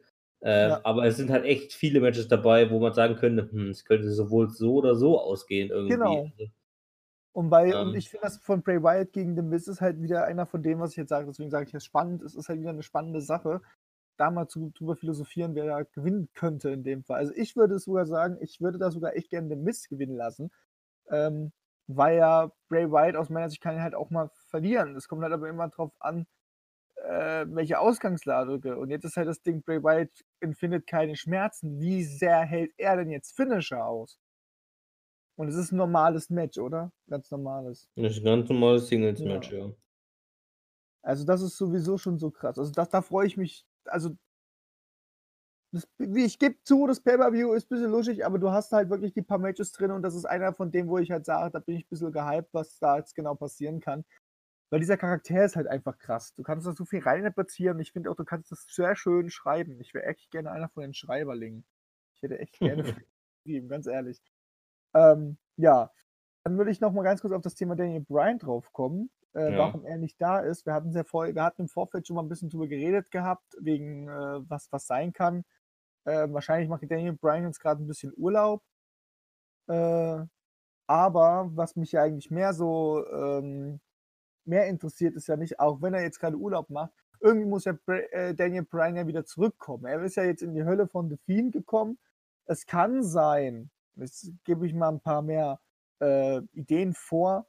Eine von den Ideen ist halt einfach, The Fiend kann gar nicht kommen, weil er mit Daniel Bryan zu tun hat. Weil du hast ja The Fiend, The Fiend ja jetzt auch jetzt die ganzen Wochen nicht mehr gesehen, oder täusche ich mich? Es war immer Nee, nur Bray Wyatt, den an du sich hat dabei man The Fiend ja auch so nicht wirklich gesehen Ja, aber man hat immer ihn irgendwie mit reingetan, irgendwo. Hm. mit ins Fire Funhouse. Der war jetzt auch nicht so das. Also ich kann mir gut vorstellen, dass das Bray Wyatt antreten muss, weil ja in dem Sinne ja The Fiend mit Daniel Bryan zu tun hat. So. Ähm, wiederum habe ich äh, ist ja das Ding, Daniel Bryan seine Haare wurden ja rausgerissen. Sagen wir mal, der kommt jetzt zu TLC nicht mehr wieder und dieses Jahr auch nicht mehr an sich. Er ist nächstes Jahr erstmal wieder da. Meinst du, der kriegt ein komplett neues Gimmick? Also so richtig, richtig neu. Weiß nicht. Also, pff, ist ja erstmal die Frage, ob er, also in welcher Art und Weise er zurückkommt. Also, ob er einfach ganz normal wieder zurückkommt oder ob er dann irgendwie mit Bray Wyatt, also mit Fiend immer, immer noch irgendwas zu tun hat. Also ich denke schon, dass es Ahnung. nur mit mit Delfin zu tun hat dann. Also es kommt halt drauf an, wie lange er halt jetzt weg ist. Wenn er jetzt Also für mich da jetzt aus kann meiner Sicht länger als fünf Monate weg ist, dann kommt er als normal nie wieder. Da kann ich ehrlicherweise gesagt keinen, also kann ich nicht viel dazu sagen, habe ich mir noch keinen Gedanken drüber gemacht. Also ich denke ja, dass er, weil, dass er, dass man halt sagt, okay, der kommt ganz komplett anders zurück. Vielleicht sehen wir ja auch Daniel Bryan jetzt irgendwie heute nochmal bei TLC. Man weiß es ja nicht. Ja. So, und das wäre es dann auch, was meine Fragen dazu betraf. Okay, dann würde ich Ich sagen, weiß nicht, was du doch da hattest, doch, Ben. Nö, habe ich eigentlich nichts mehr. Äh, würde ich sagen, gehen wir in eine kurze Pause und hören uns dann mit den News und mit unserem TLC-Tippspiel wieder. Bis gleich. Bis gleich. Neue Werbung, neues Glück. Und deswegen ein neues Ding. Meine Damen und Herren, www.millenniumtv.de. Geht doch mal auf die Webseite drauf und ihr werdet immer wieder etwas Neues sehen. Wir sind wieder zurück aus der Pause und der Justin erzählt uns erstmal was über die krassen News. Was ist in dieser Woche passiert? Genau, beziehungsweise in den letzten zwei Wochen. Ähm, und zwar hat äh, in der ersten News Tommaso Ciampa in einem kürzlichen Podcast erklärt, ähm, dass er lieber seine Karriere beenden würde, als dass er zu Raw oder SmackDown wechseln müsste. Und das hat er offiziell, sagen wir mal, mit seiner äh, diesjährigen Verletzung erklärt. Und Da hat er gesagt, dass ähm, ja, die Nackenverletzung ja schon relativ äh, schwerwiegend war und er sich glücklich schätzen kann, dass er jetzt so schnell eigentlich wieder in den Ring zurückkehren konnte. Ähm, er hat aber auch gesagt, dass er ähm, ja, eine Familie hat und eigentlich auch gerne viel Zeit mit der verbringen würde ähm, und er halt aufgrund der Verletzung nicht weiß, wie viele Jahre ihm jetzt halt noch bleiben würden. Ähm, und er würde halt lieber 40 bis 50 Matches äh, bei NXT im Jahr machen, wo er halt nicht viel reisen müsste, weil die aktuell noch immer äh, in der gleichen Arena in Florida stattfinden, als dass er halt äh, 250 Tage plus im Jahr herumreisen müsste äh, für Raw oder SmackDown. Ähm, und er sieht es halt so, dass er bei NXT halt vielleicht noch vier, fünf Jahre hat in seiner Karriere, vielleicht sogar noch mehr.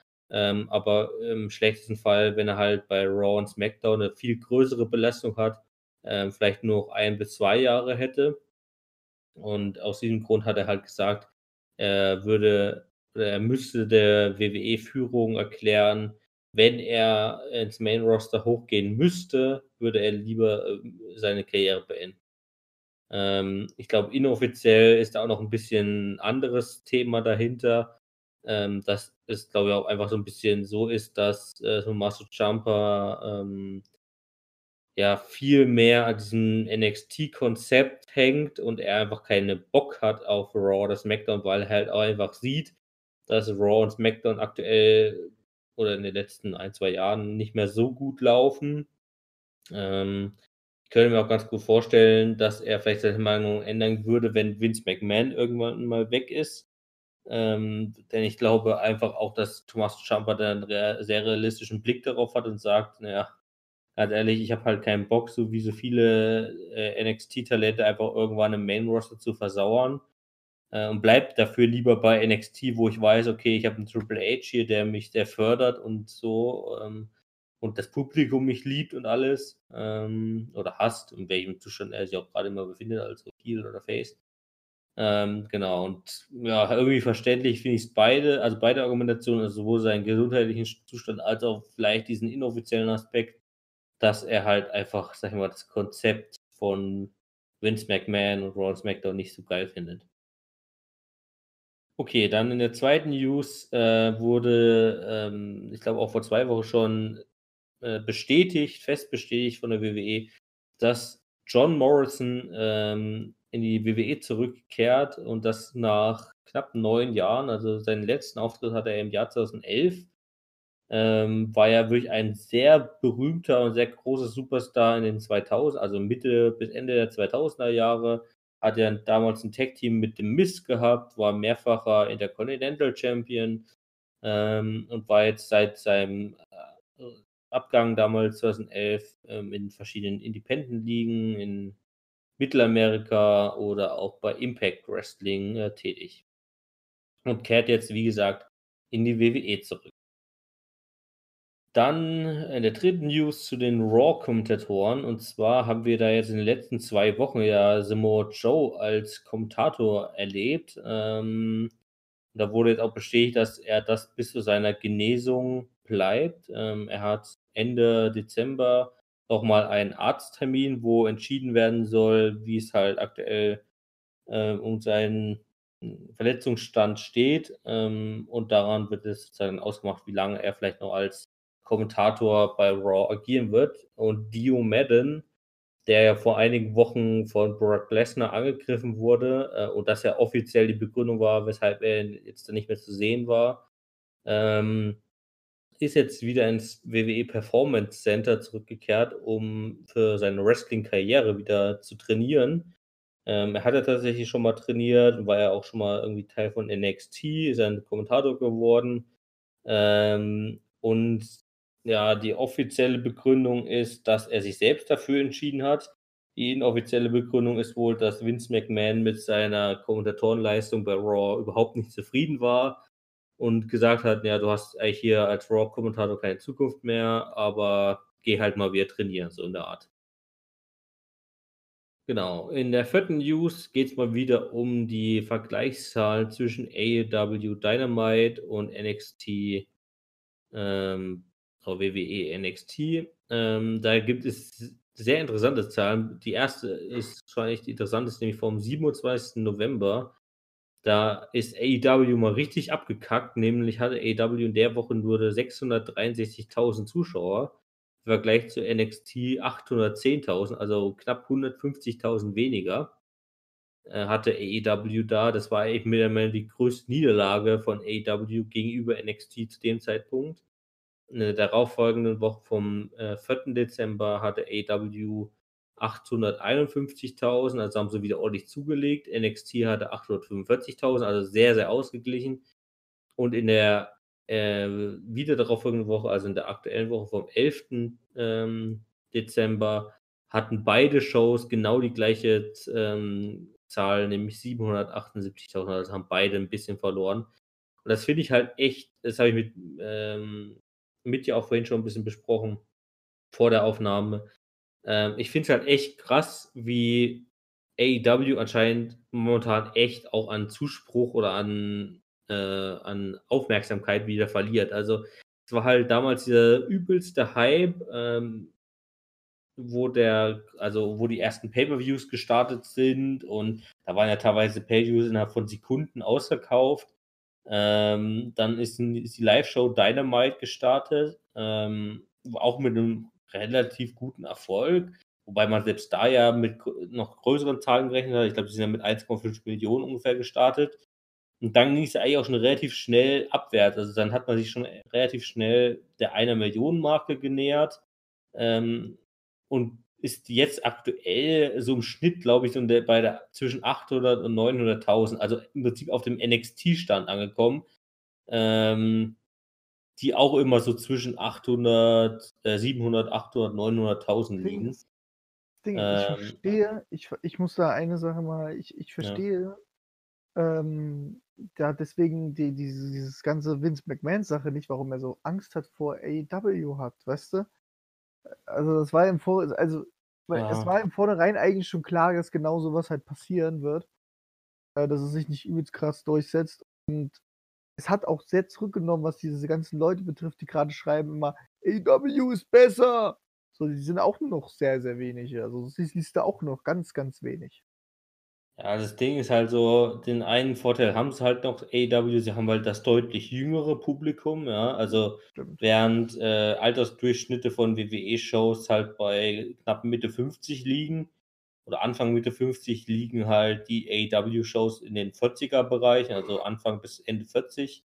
Das kommt auch immer auf die Woche an und so, also ändert sich da auch mal relativ regelmäßig, aber sie haben halt das deutlich jüngere Publikum im Schnitt. Ähm, also, wenn man das so sehen möchte, auf lange Sicht, ja, haben sie vielleicht irgendwann den Vorteil. Aber ich sag mal so, wenn das so siehst, haben sie vielleicht auch erst in zehn Jahren den Vorteil. Und ich glaube, bis dahin hat sich das dann auch alles schon wieder sehr viel geändert.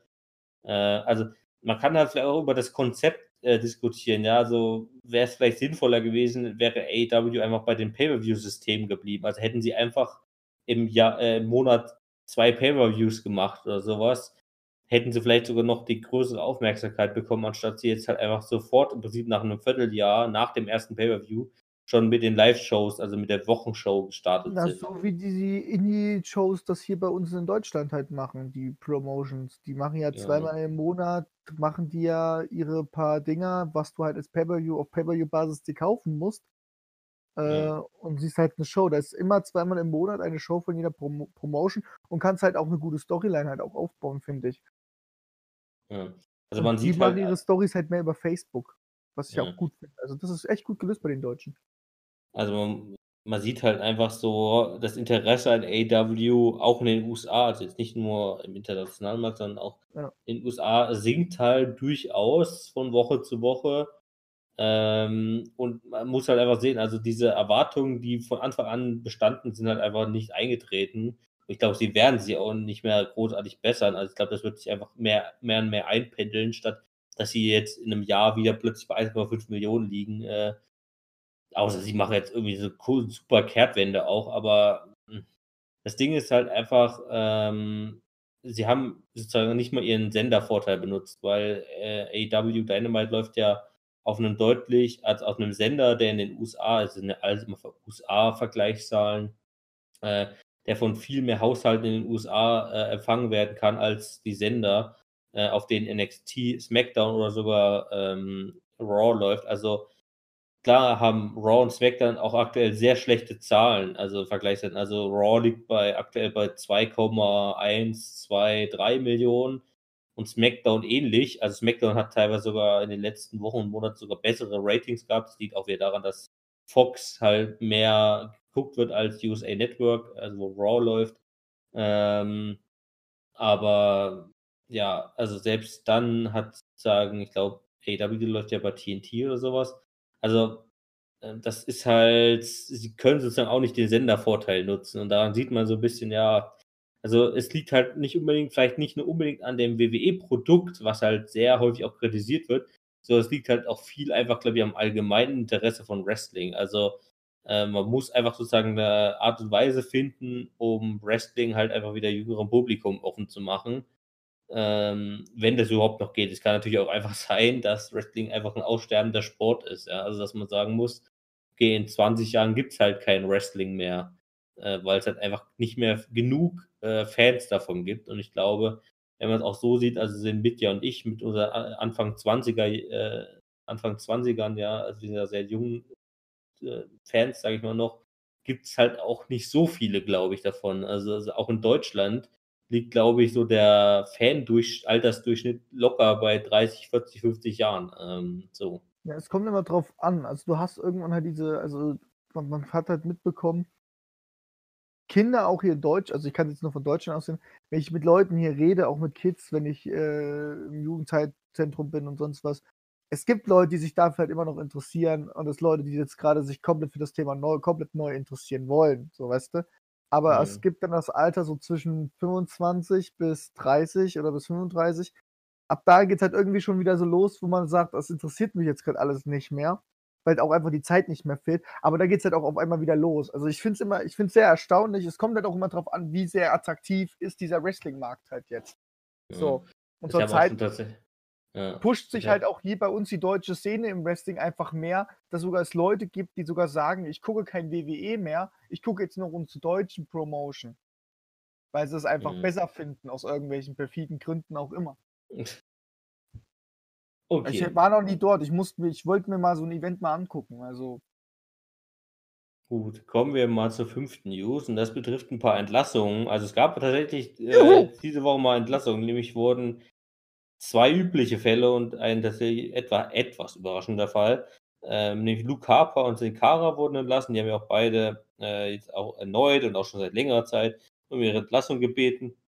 Und die Ascension, also Victor und Connor, wurden auch entlassen. Ähm, das kam ein bisschen überraschender, weil da zumindest tatsächlich nicht öffentlich bekannt geworden ist, dass die um ihre Entlassung gebeten haben. Aber ähm, sie wurden ja auch schon seit mehr oder minder einem Jahr nicht mehr eingesetzt in den TV-Produktionen. Ähm, und vielleicht gab es auch zumindest intern mal so eine Sache so von wegen, naja, könnt ihr uns nicht mal entlassen. Es wurde halt nur nicht öffentlich anscheinend. Ähm, genau, also damit wurden jetzt vier Leute erstmal entlassen. Äh, und jetzt wurde auch schon ein bisschen bekannt, dass ähm, es wohl im Januar oder Februar durchaus eine weitere, sag mal, Entlassungswelle, wird immer gerne genannt, geben könnte, ähm, wobei das noch sehr vage steht. Äh, aber man hat tatsächlich jetzt erstmal darauf reagiert, dass man Leute entlassen hat. Ähm, bei Sin Cara war es ja wohl ein bisschen auch der Grund, dass er gesagt hat, er möchte sich nicht unbedingt einer anderen Wrestling-Promotion anschließen, sondern eher in die äh, Mixed Martial Arts Richtung gehen, äh, wodurch dann sozusagen die WWE gesehen hat, okay, dann ist der sozusagen für unseren Sport zumindest äh, erstmal raus. Die Ascension, das war vielleicht einfach der Grund, dass sie keinen, wirklich gar keinen Einsatzgrund mehr gehabt haben. Und Luke Harper war vielleicht auch einfach so ein Grund, ähm, weil er halt wirklich seit Monaten jetzt ähm, sich darauf eingestellt hat eigentlich. Ähm, und die WWE gesagt hat, okay, dann sparen wir halt eher das Geld. Ja, alle hat ja auch drei. schon alles bei seinem. Profil ja auch so ein bisschen gelöscht hat ja auch schon vorgesorgt mit, äh, Ja, mit seinen- Wrestling-Namen, was er angemeldet hat. Hat aber auch Charlotte Flair gemacht mit ihrem Freund zusammen.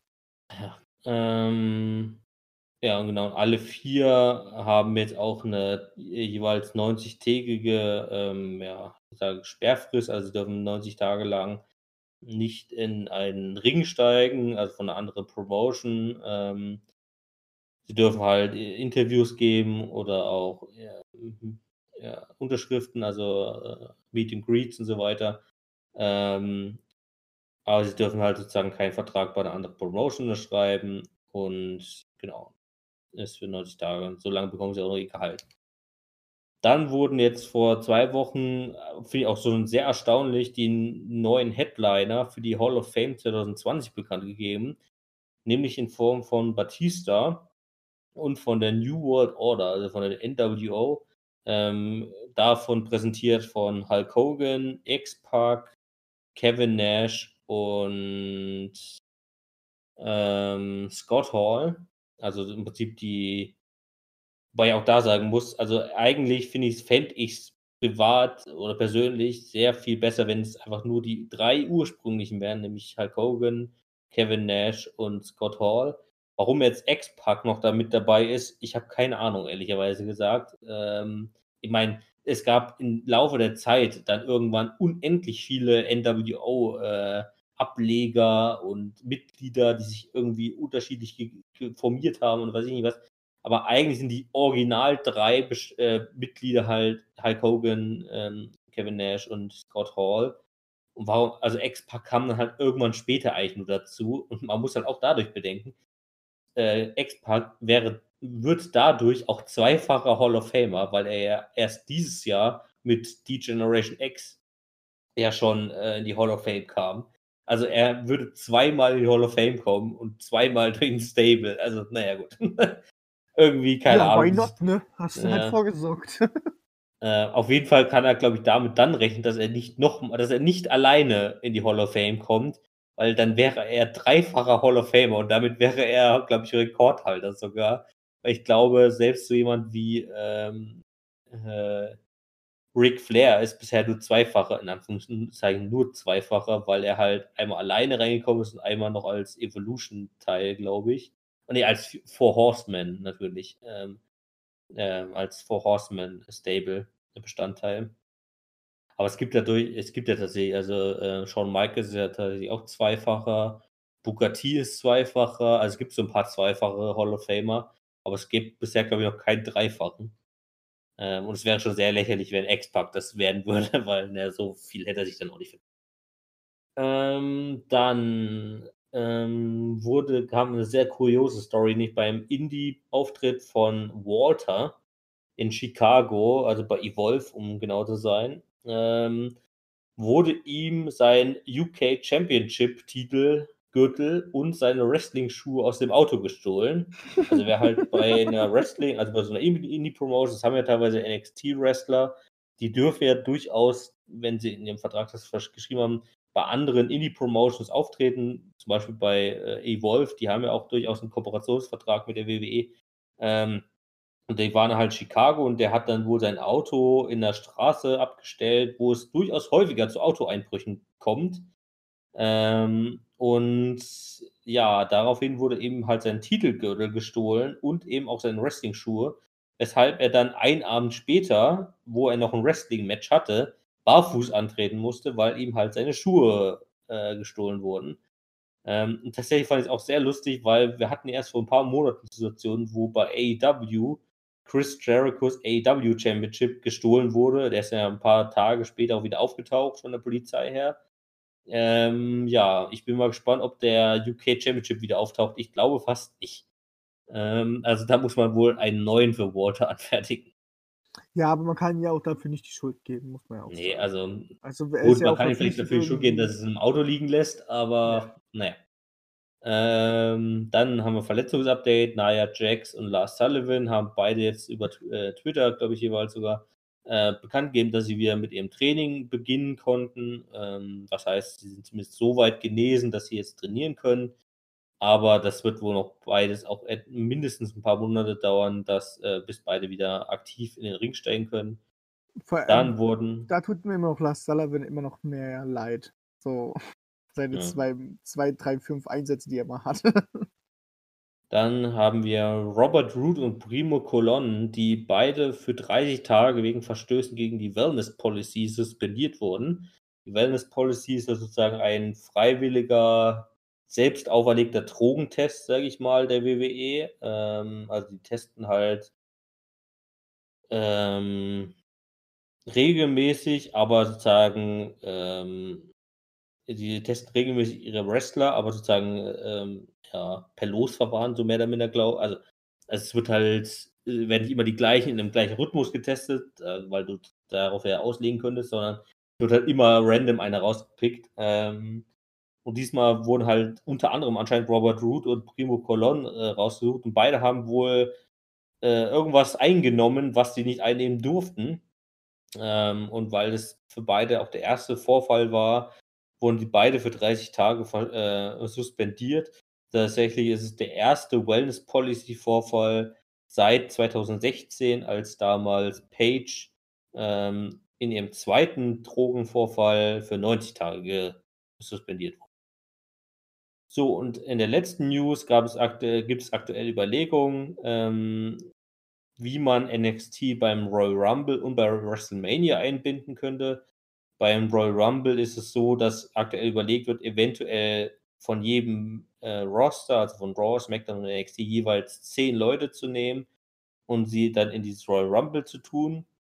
Und bei WrestleMania ist man noch sehr weit am Anfang. Also da überlegt man so überhaupt noch, wie man NXT da einbinden kann. Vor allen Dingen auch in der Anbetracht, dass ja ein, ein Abend vorher ja erst äh, NXT Takeover stattfinden wird.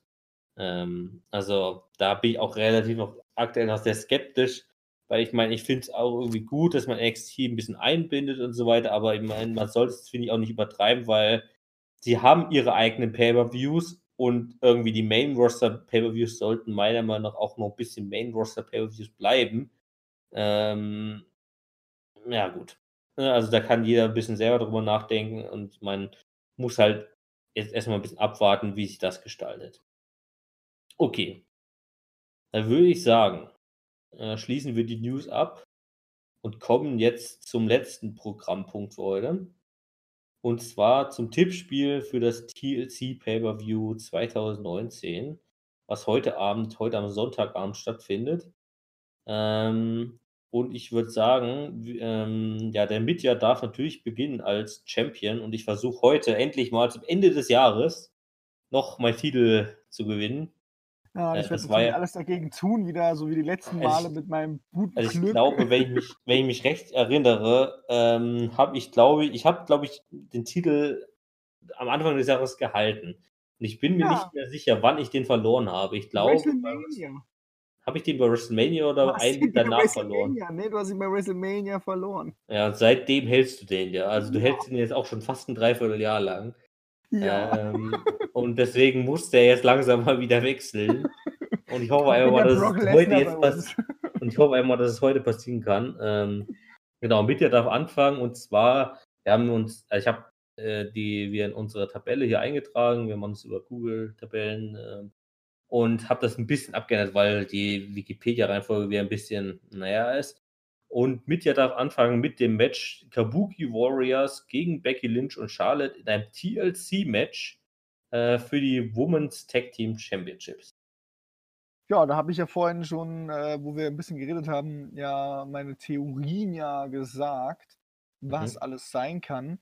Jetzt bin ich gerade noch ein bisschen am struggeln. Also ich bin nach deiner Story, macht es halt ein bisschen mehr Sinn, aber es würde halt auch meine Story halt auch schon Sinn machen. Ich glaube, ich bleibe bei meiner Story einfach und sage einfach, die Kabuki Warriors gewinnen. Ich schreibe einfach nur TGW hin. Ich habe jetzt keinen Bock. Das Ja. Ja. Ähm, ja, also das Ding ist so ein bisschen bei mir, wie gesagt, ich habe ja vorhin so ein bisschen auch eine Theorie aufgestellt, dass sowohl, also dass auch durchaus Becky und Charlotte gewinnen könnten.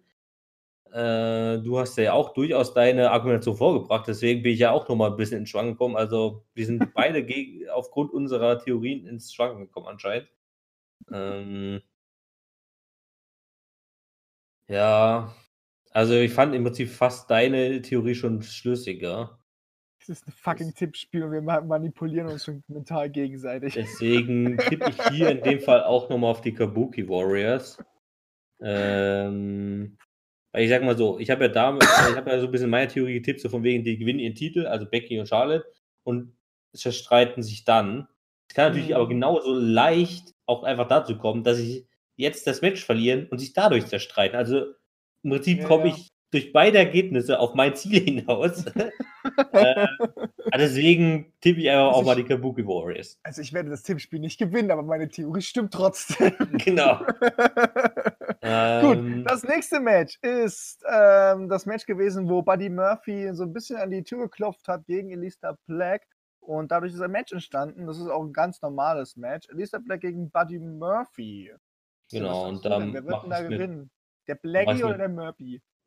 Da war es mir relativ einfach, weil ich sag mal so, Alistair Black ähm, ist ja tatsächlich jetzt in den vergangenen Wochen, hatte er häufige Auftritte, wobei ich es auch sehr lustig fand, dass jetzt in den letzten zwei, drei Wochen ausschließlich die ehemaligen Cruiserweight ähm, Superstars dafür herhalten mussten, äh, in allen möglichen Matcharten zu verlieren.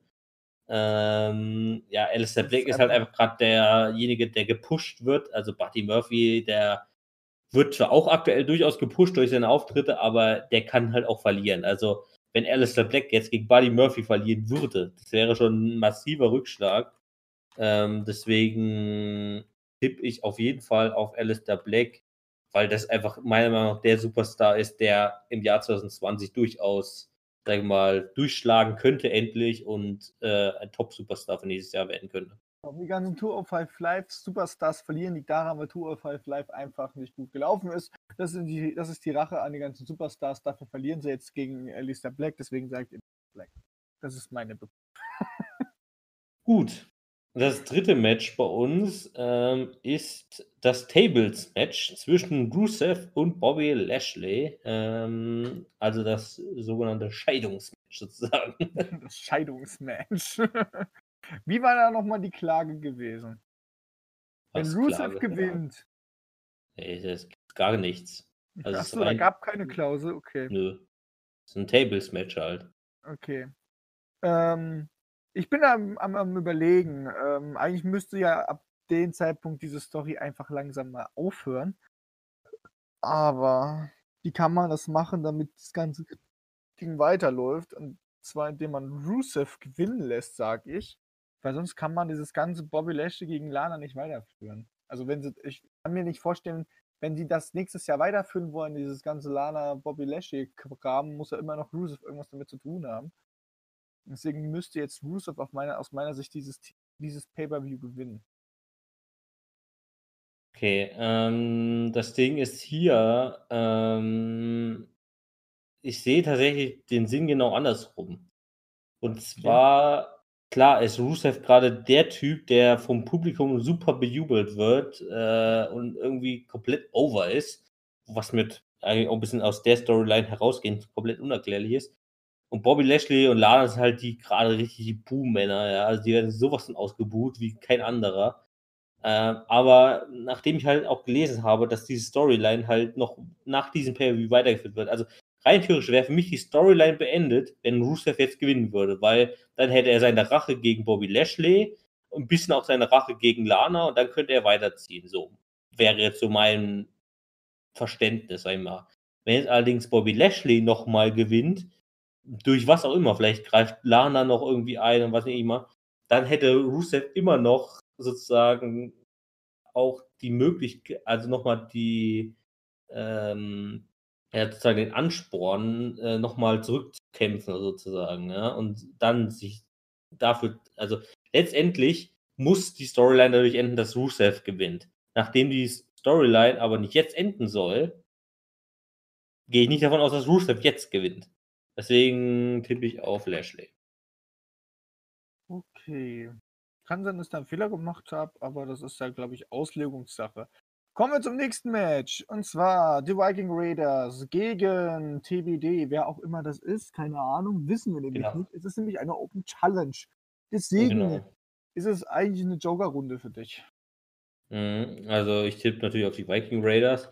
Ähm, ich nehme mal fast an, dass ähm, der, die Open Challenge von äh, dem OC angenommen wird, also von ähm, also von Carl Luke Anderson Gallows. und Luke Gallows, ähm, da die das mehr oder minder diese Woche sogar schon mit angekündigt haben. Also weil diese Woche haben AJ Styles und die beiden nochmals ein Backstage-Promo gehabt, äh, wo gesagt hat, ja, Viking Raiders, stellt euch darauf ein, meine Brüder hier werden euch die Titel abnehmen und ich werde Rey Mysterio auch, sagen, das war noch vor dem United States Championship Match, und ich werde auch äh, Rey Mysterio den äh, US Championship wieder abnehmen und dann werden wir zu dritt feiern können. Ähm, und ich denke mal einfach, dass dann der OC das annehmen wird und genau. Aber ich tippe trotzdem auf die Viking Raiders. Also, ja. Machst du auch, ja. Ja, ja, ich bleibe auch bei den Vikings. Ich, ich weiß nicht, selbst wenn ich sage, okay, OC, aber es ist halt so, ha, weiß ich noch nicht. Weil wir haben auch nicht dieses Match gerade Rey Mysterio gegen AJ Styles. Dann hätte ich jetzt gesagt, okay, der TBD gewinnt, weil ich dann gesagt hätte, okay, OC. Ähm, aber ich denke mir, dass sie da was komplett anderes vorhaben mit diesem Stable noch. Okay. Dann als nächstes Match, das drittletztes Match, haben wir das SmackDown aufeinandertreffen. Roman Reigns gegen King Corbin in einem Tables, Ladders und Chairs Match. Oh, und auch da ist es so schwierig, wer gewinnen kann. Also man kann hier sagen sogar, dass King Corbin gewinnen kann, weil er ja seine ganzen Sharks hat, so die halt mit rauskommen. Ähm, und Roman Reigns äh, mit, also den King, also die, ich will immer schon King Corbin immer sagen, Corbin halt helfen können. Und das hat Roman Reigns zurzeit nicht wirklich. Aber, weil ich ja sowieso gesagt habe, dass ich ein bisschen auf ah, Risiko spiele, sage ich jetzt einfach mal, Corbin gewinnt. Okay. Ähm, ich tippe, und zwar, bevor ich tippe, muss ich mal ganz kurz nochmal Wikipedia ein bisschen andere Seiten aufmachen. Und zwar. Ja, genau, das war so. Muss ich nochmal ein bisschen Der macht ja zurückgehen. keine anderen Wikipedia-Seiten im Hintergrund auf. Der guckt gerade nur nach, wie die Wettstände gerade sind bei, bei ähm, Das ist eigentlich die Wahrheit dahin, aber das will er immer nicht sagen.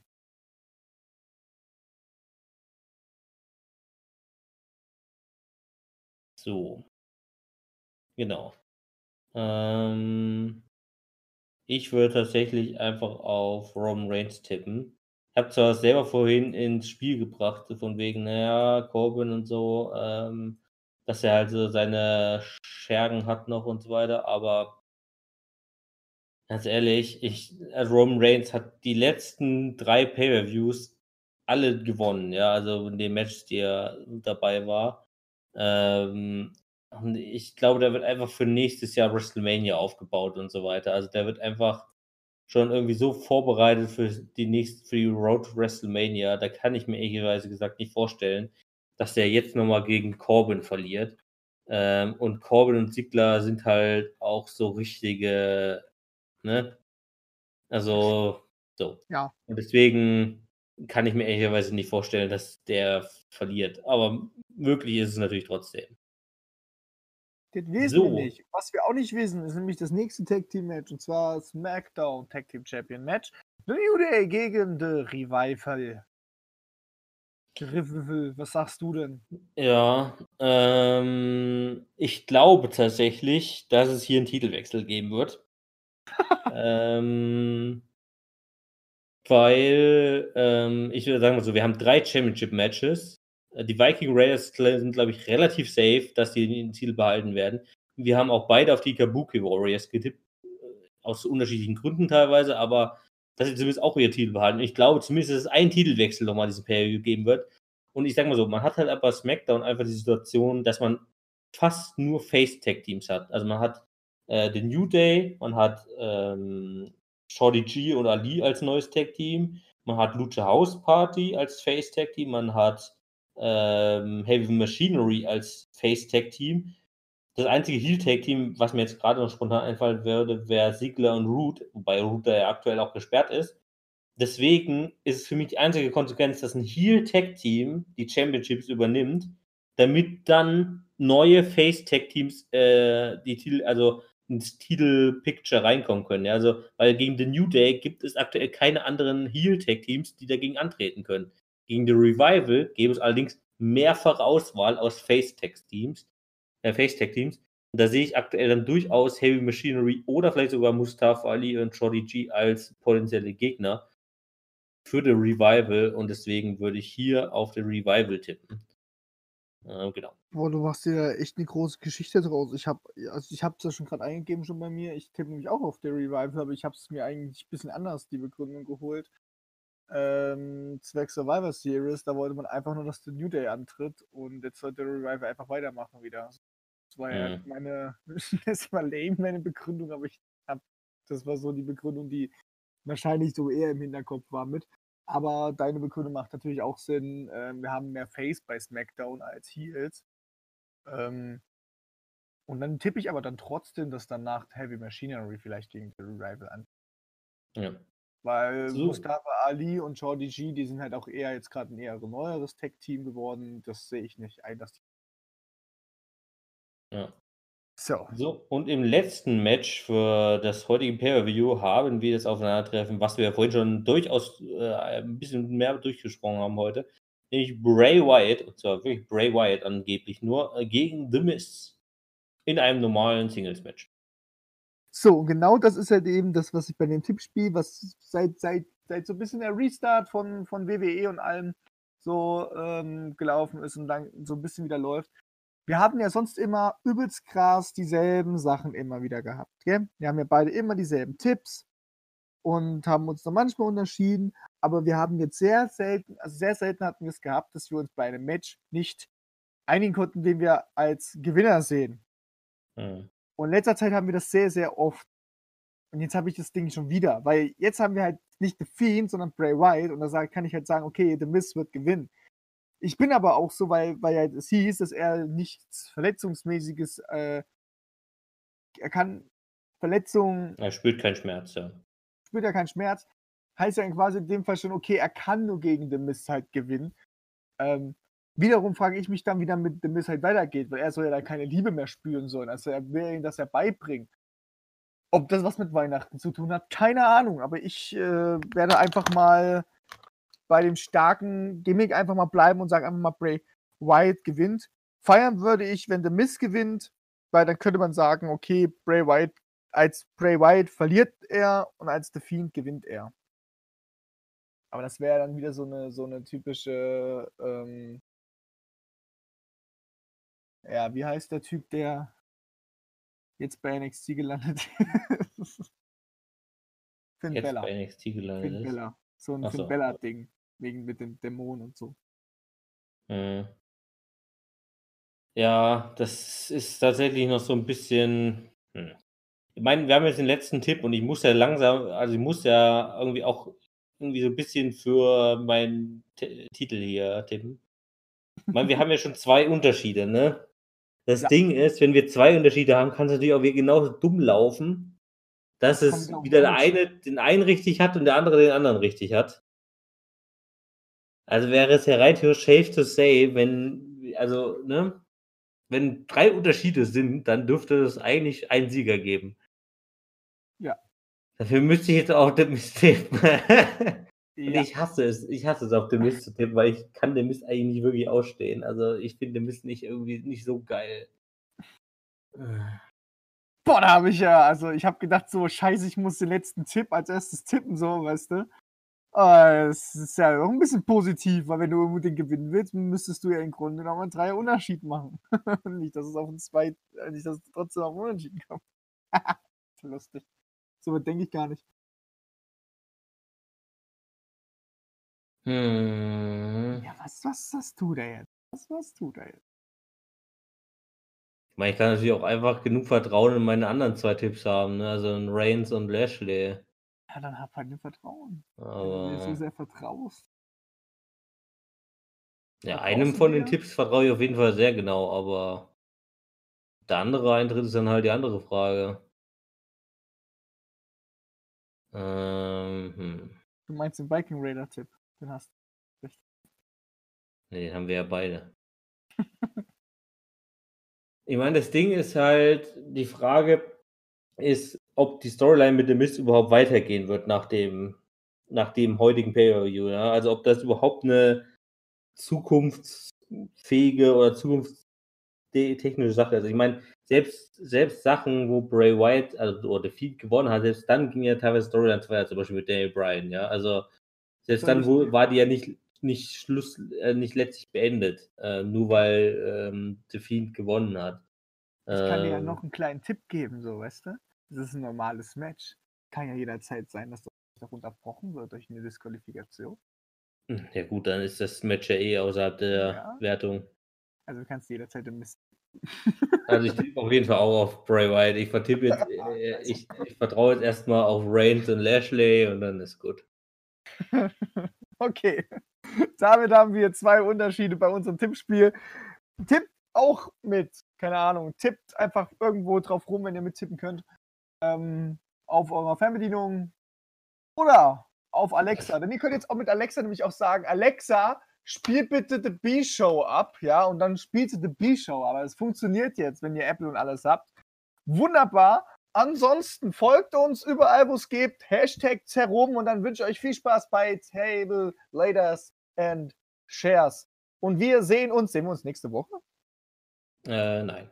Nein, wir sehen uns Also im Prinzip hören wir uns erst wieder beim Jahresend-Podcast, Genau, also, wo wir wir viel über das Jahr 2019 sprechen werden und wir werden auch nebenbei irgendwie nochmal die Ergebnisse von TLC irgendwie wahrscheinlich ansprechen. Genau, wir machen nämlich zum Weihnachts-, also wir machen nächste Woche keine Aufnahme, Weihnachtspause, ja.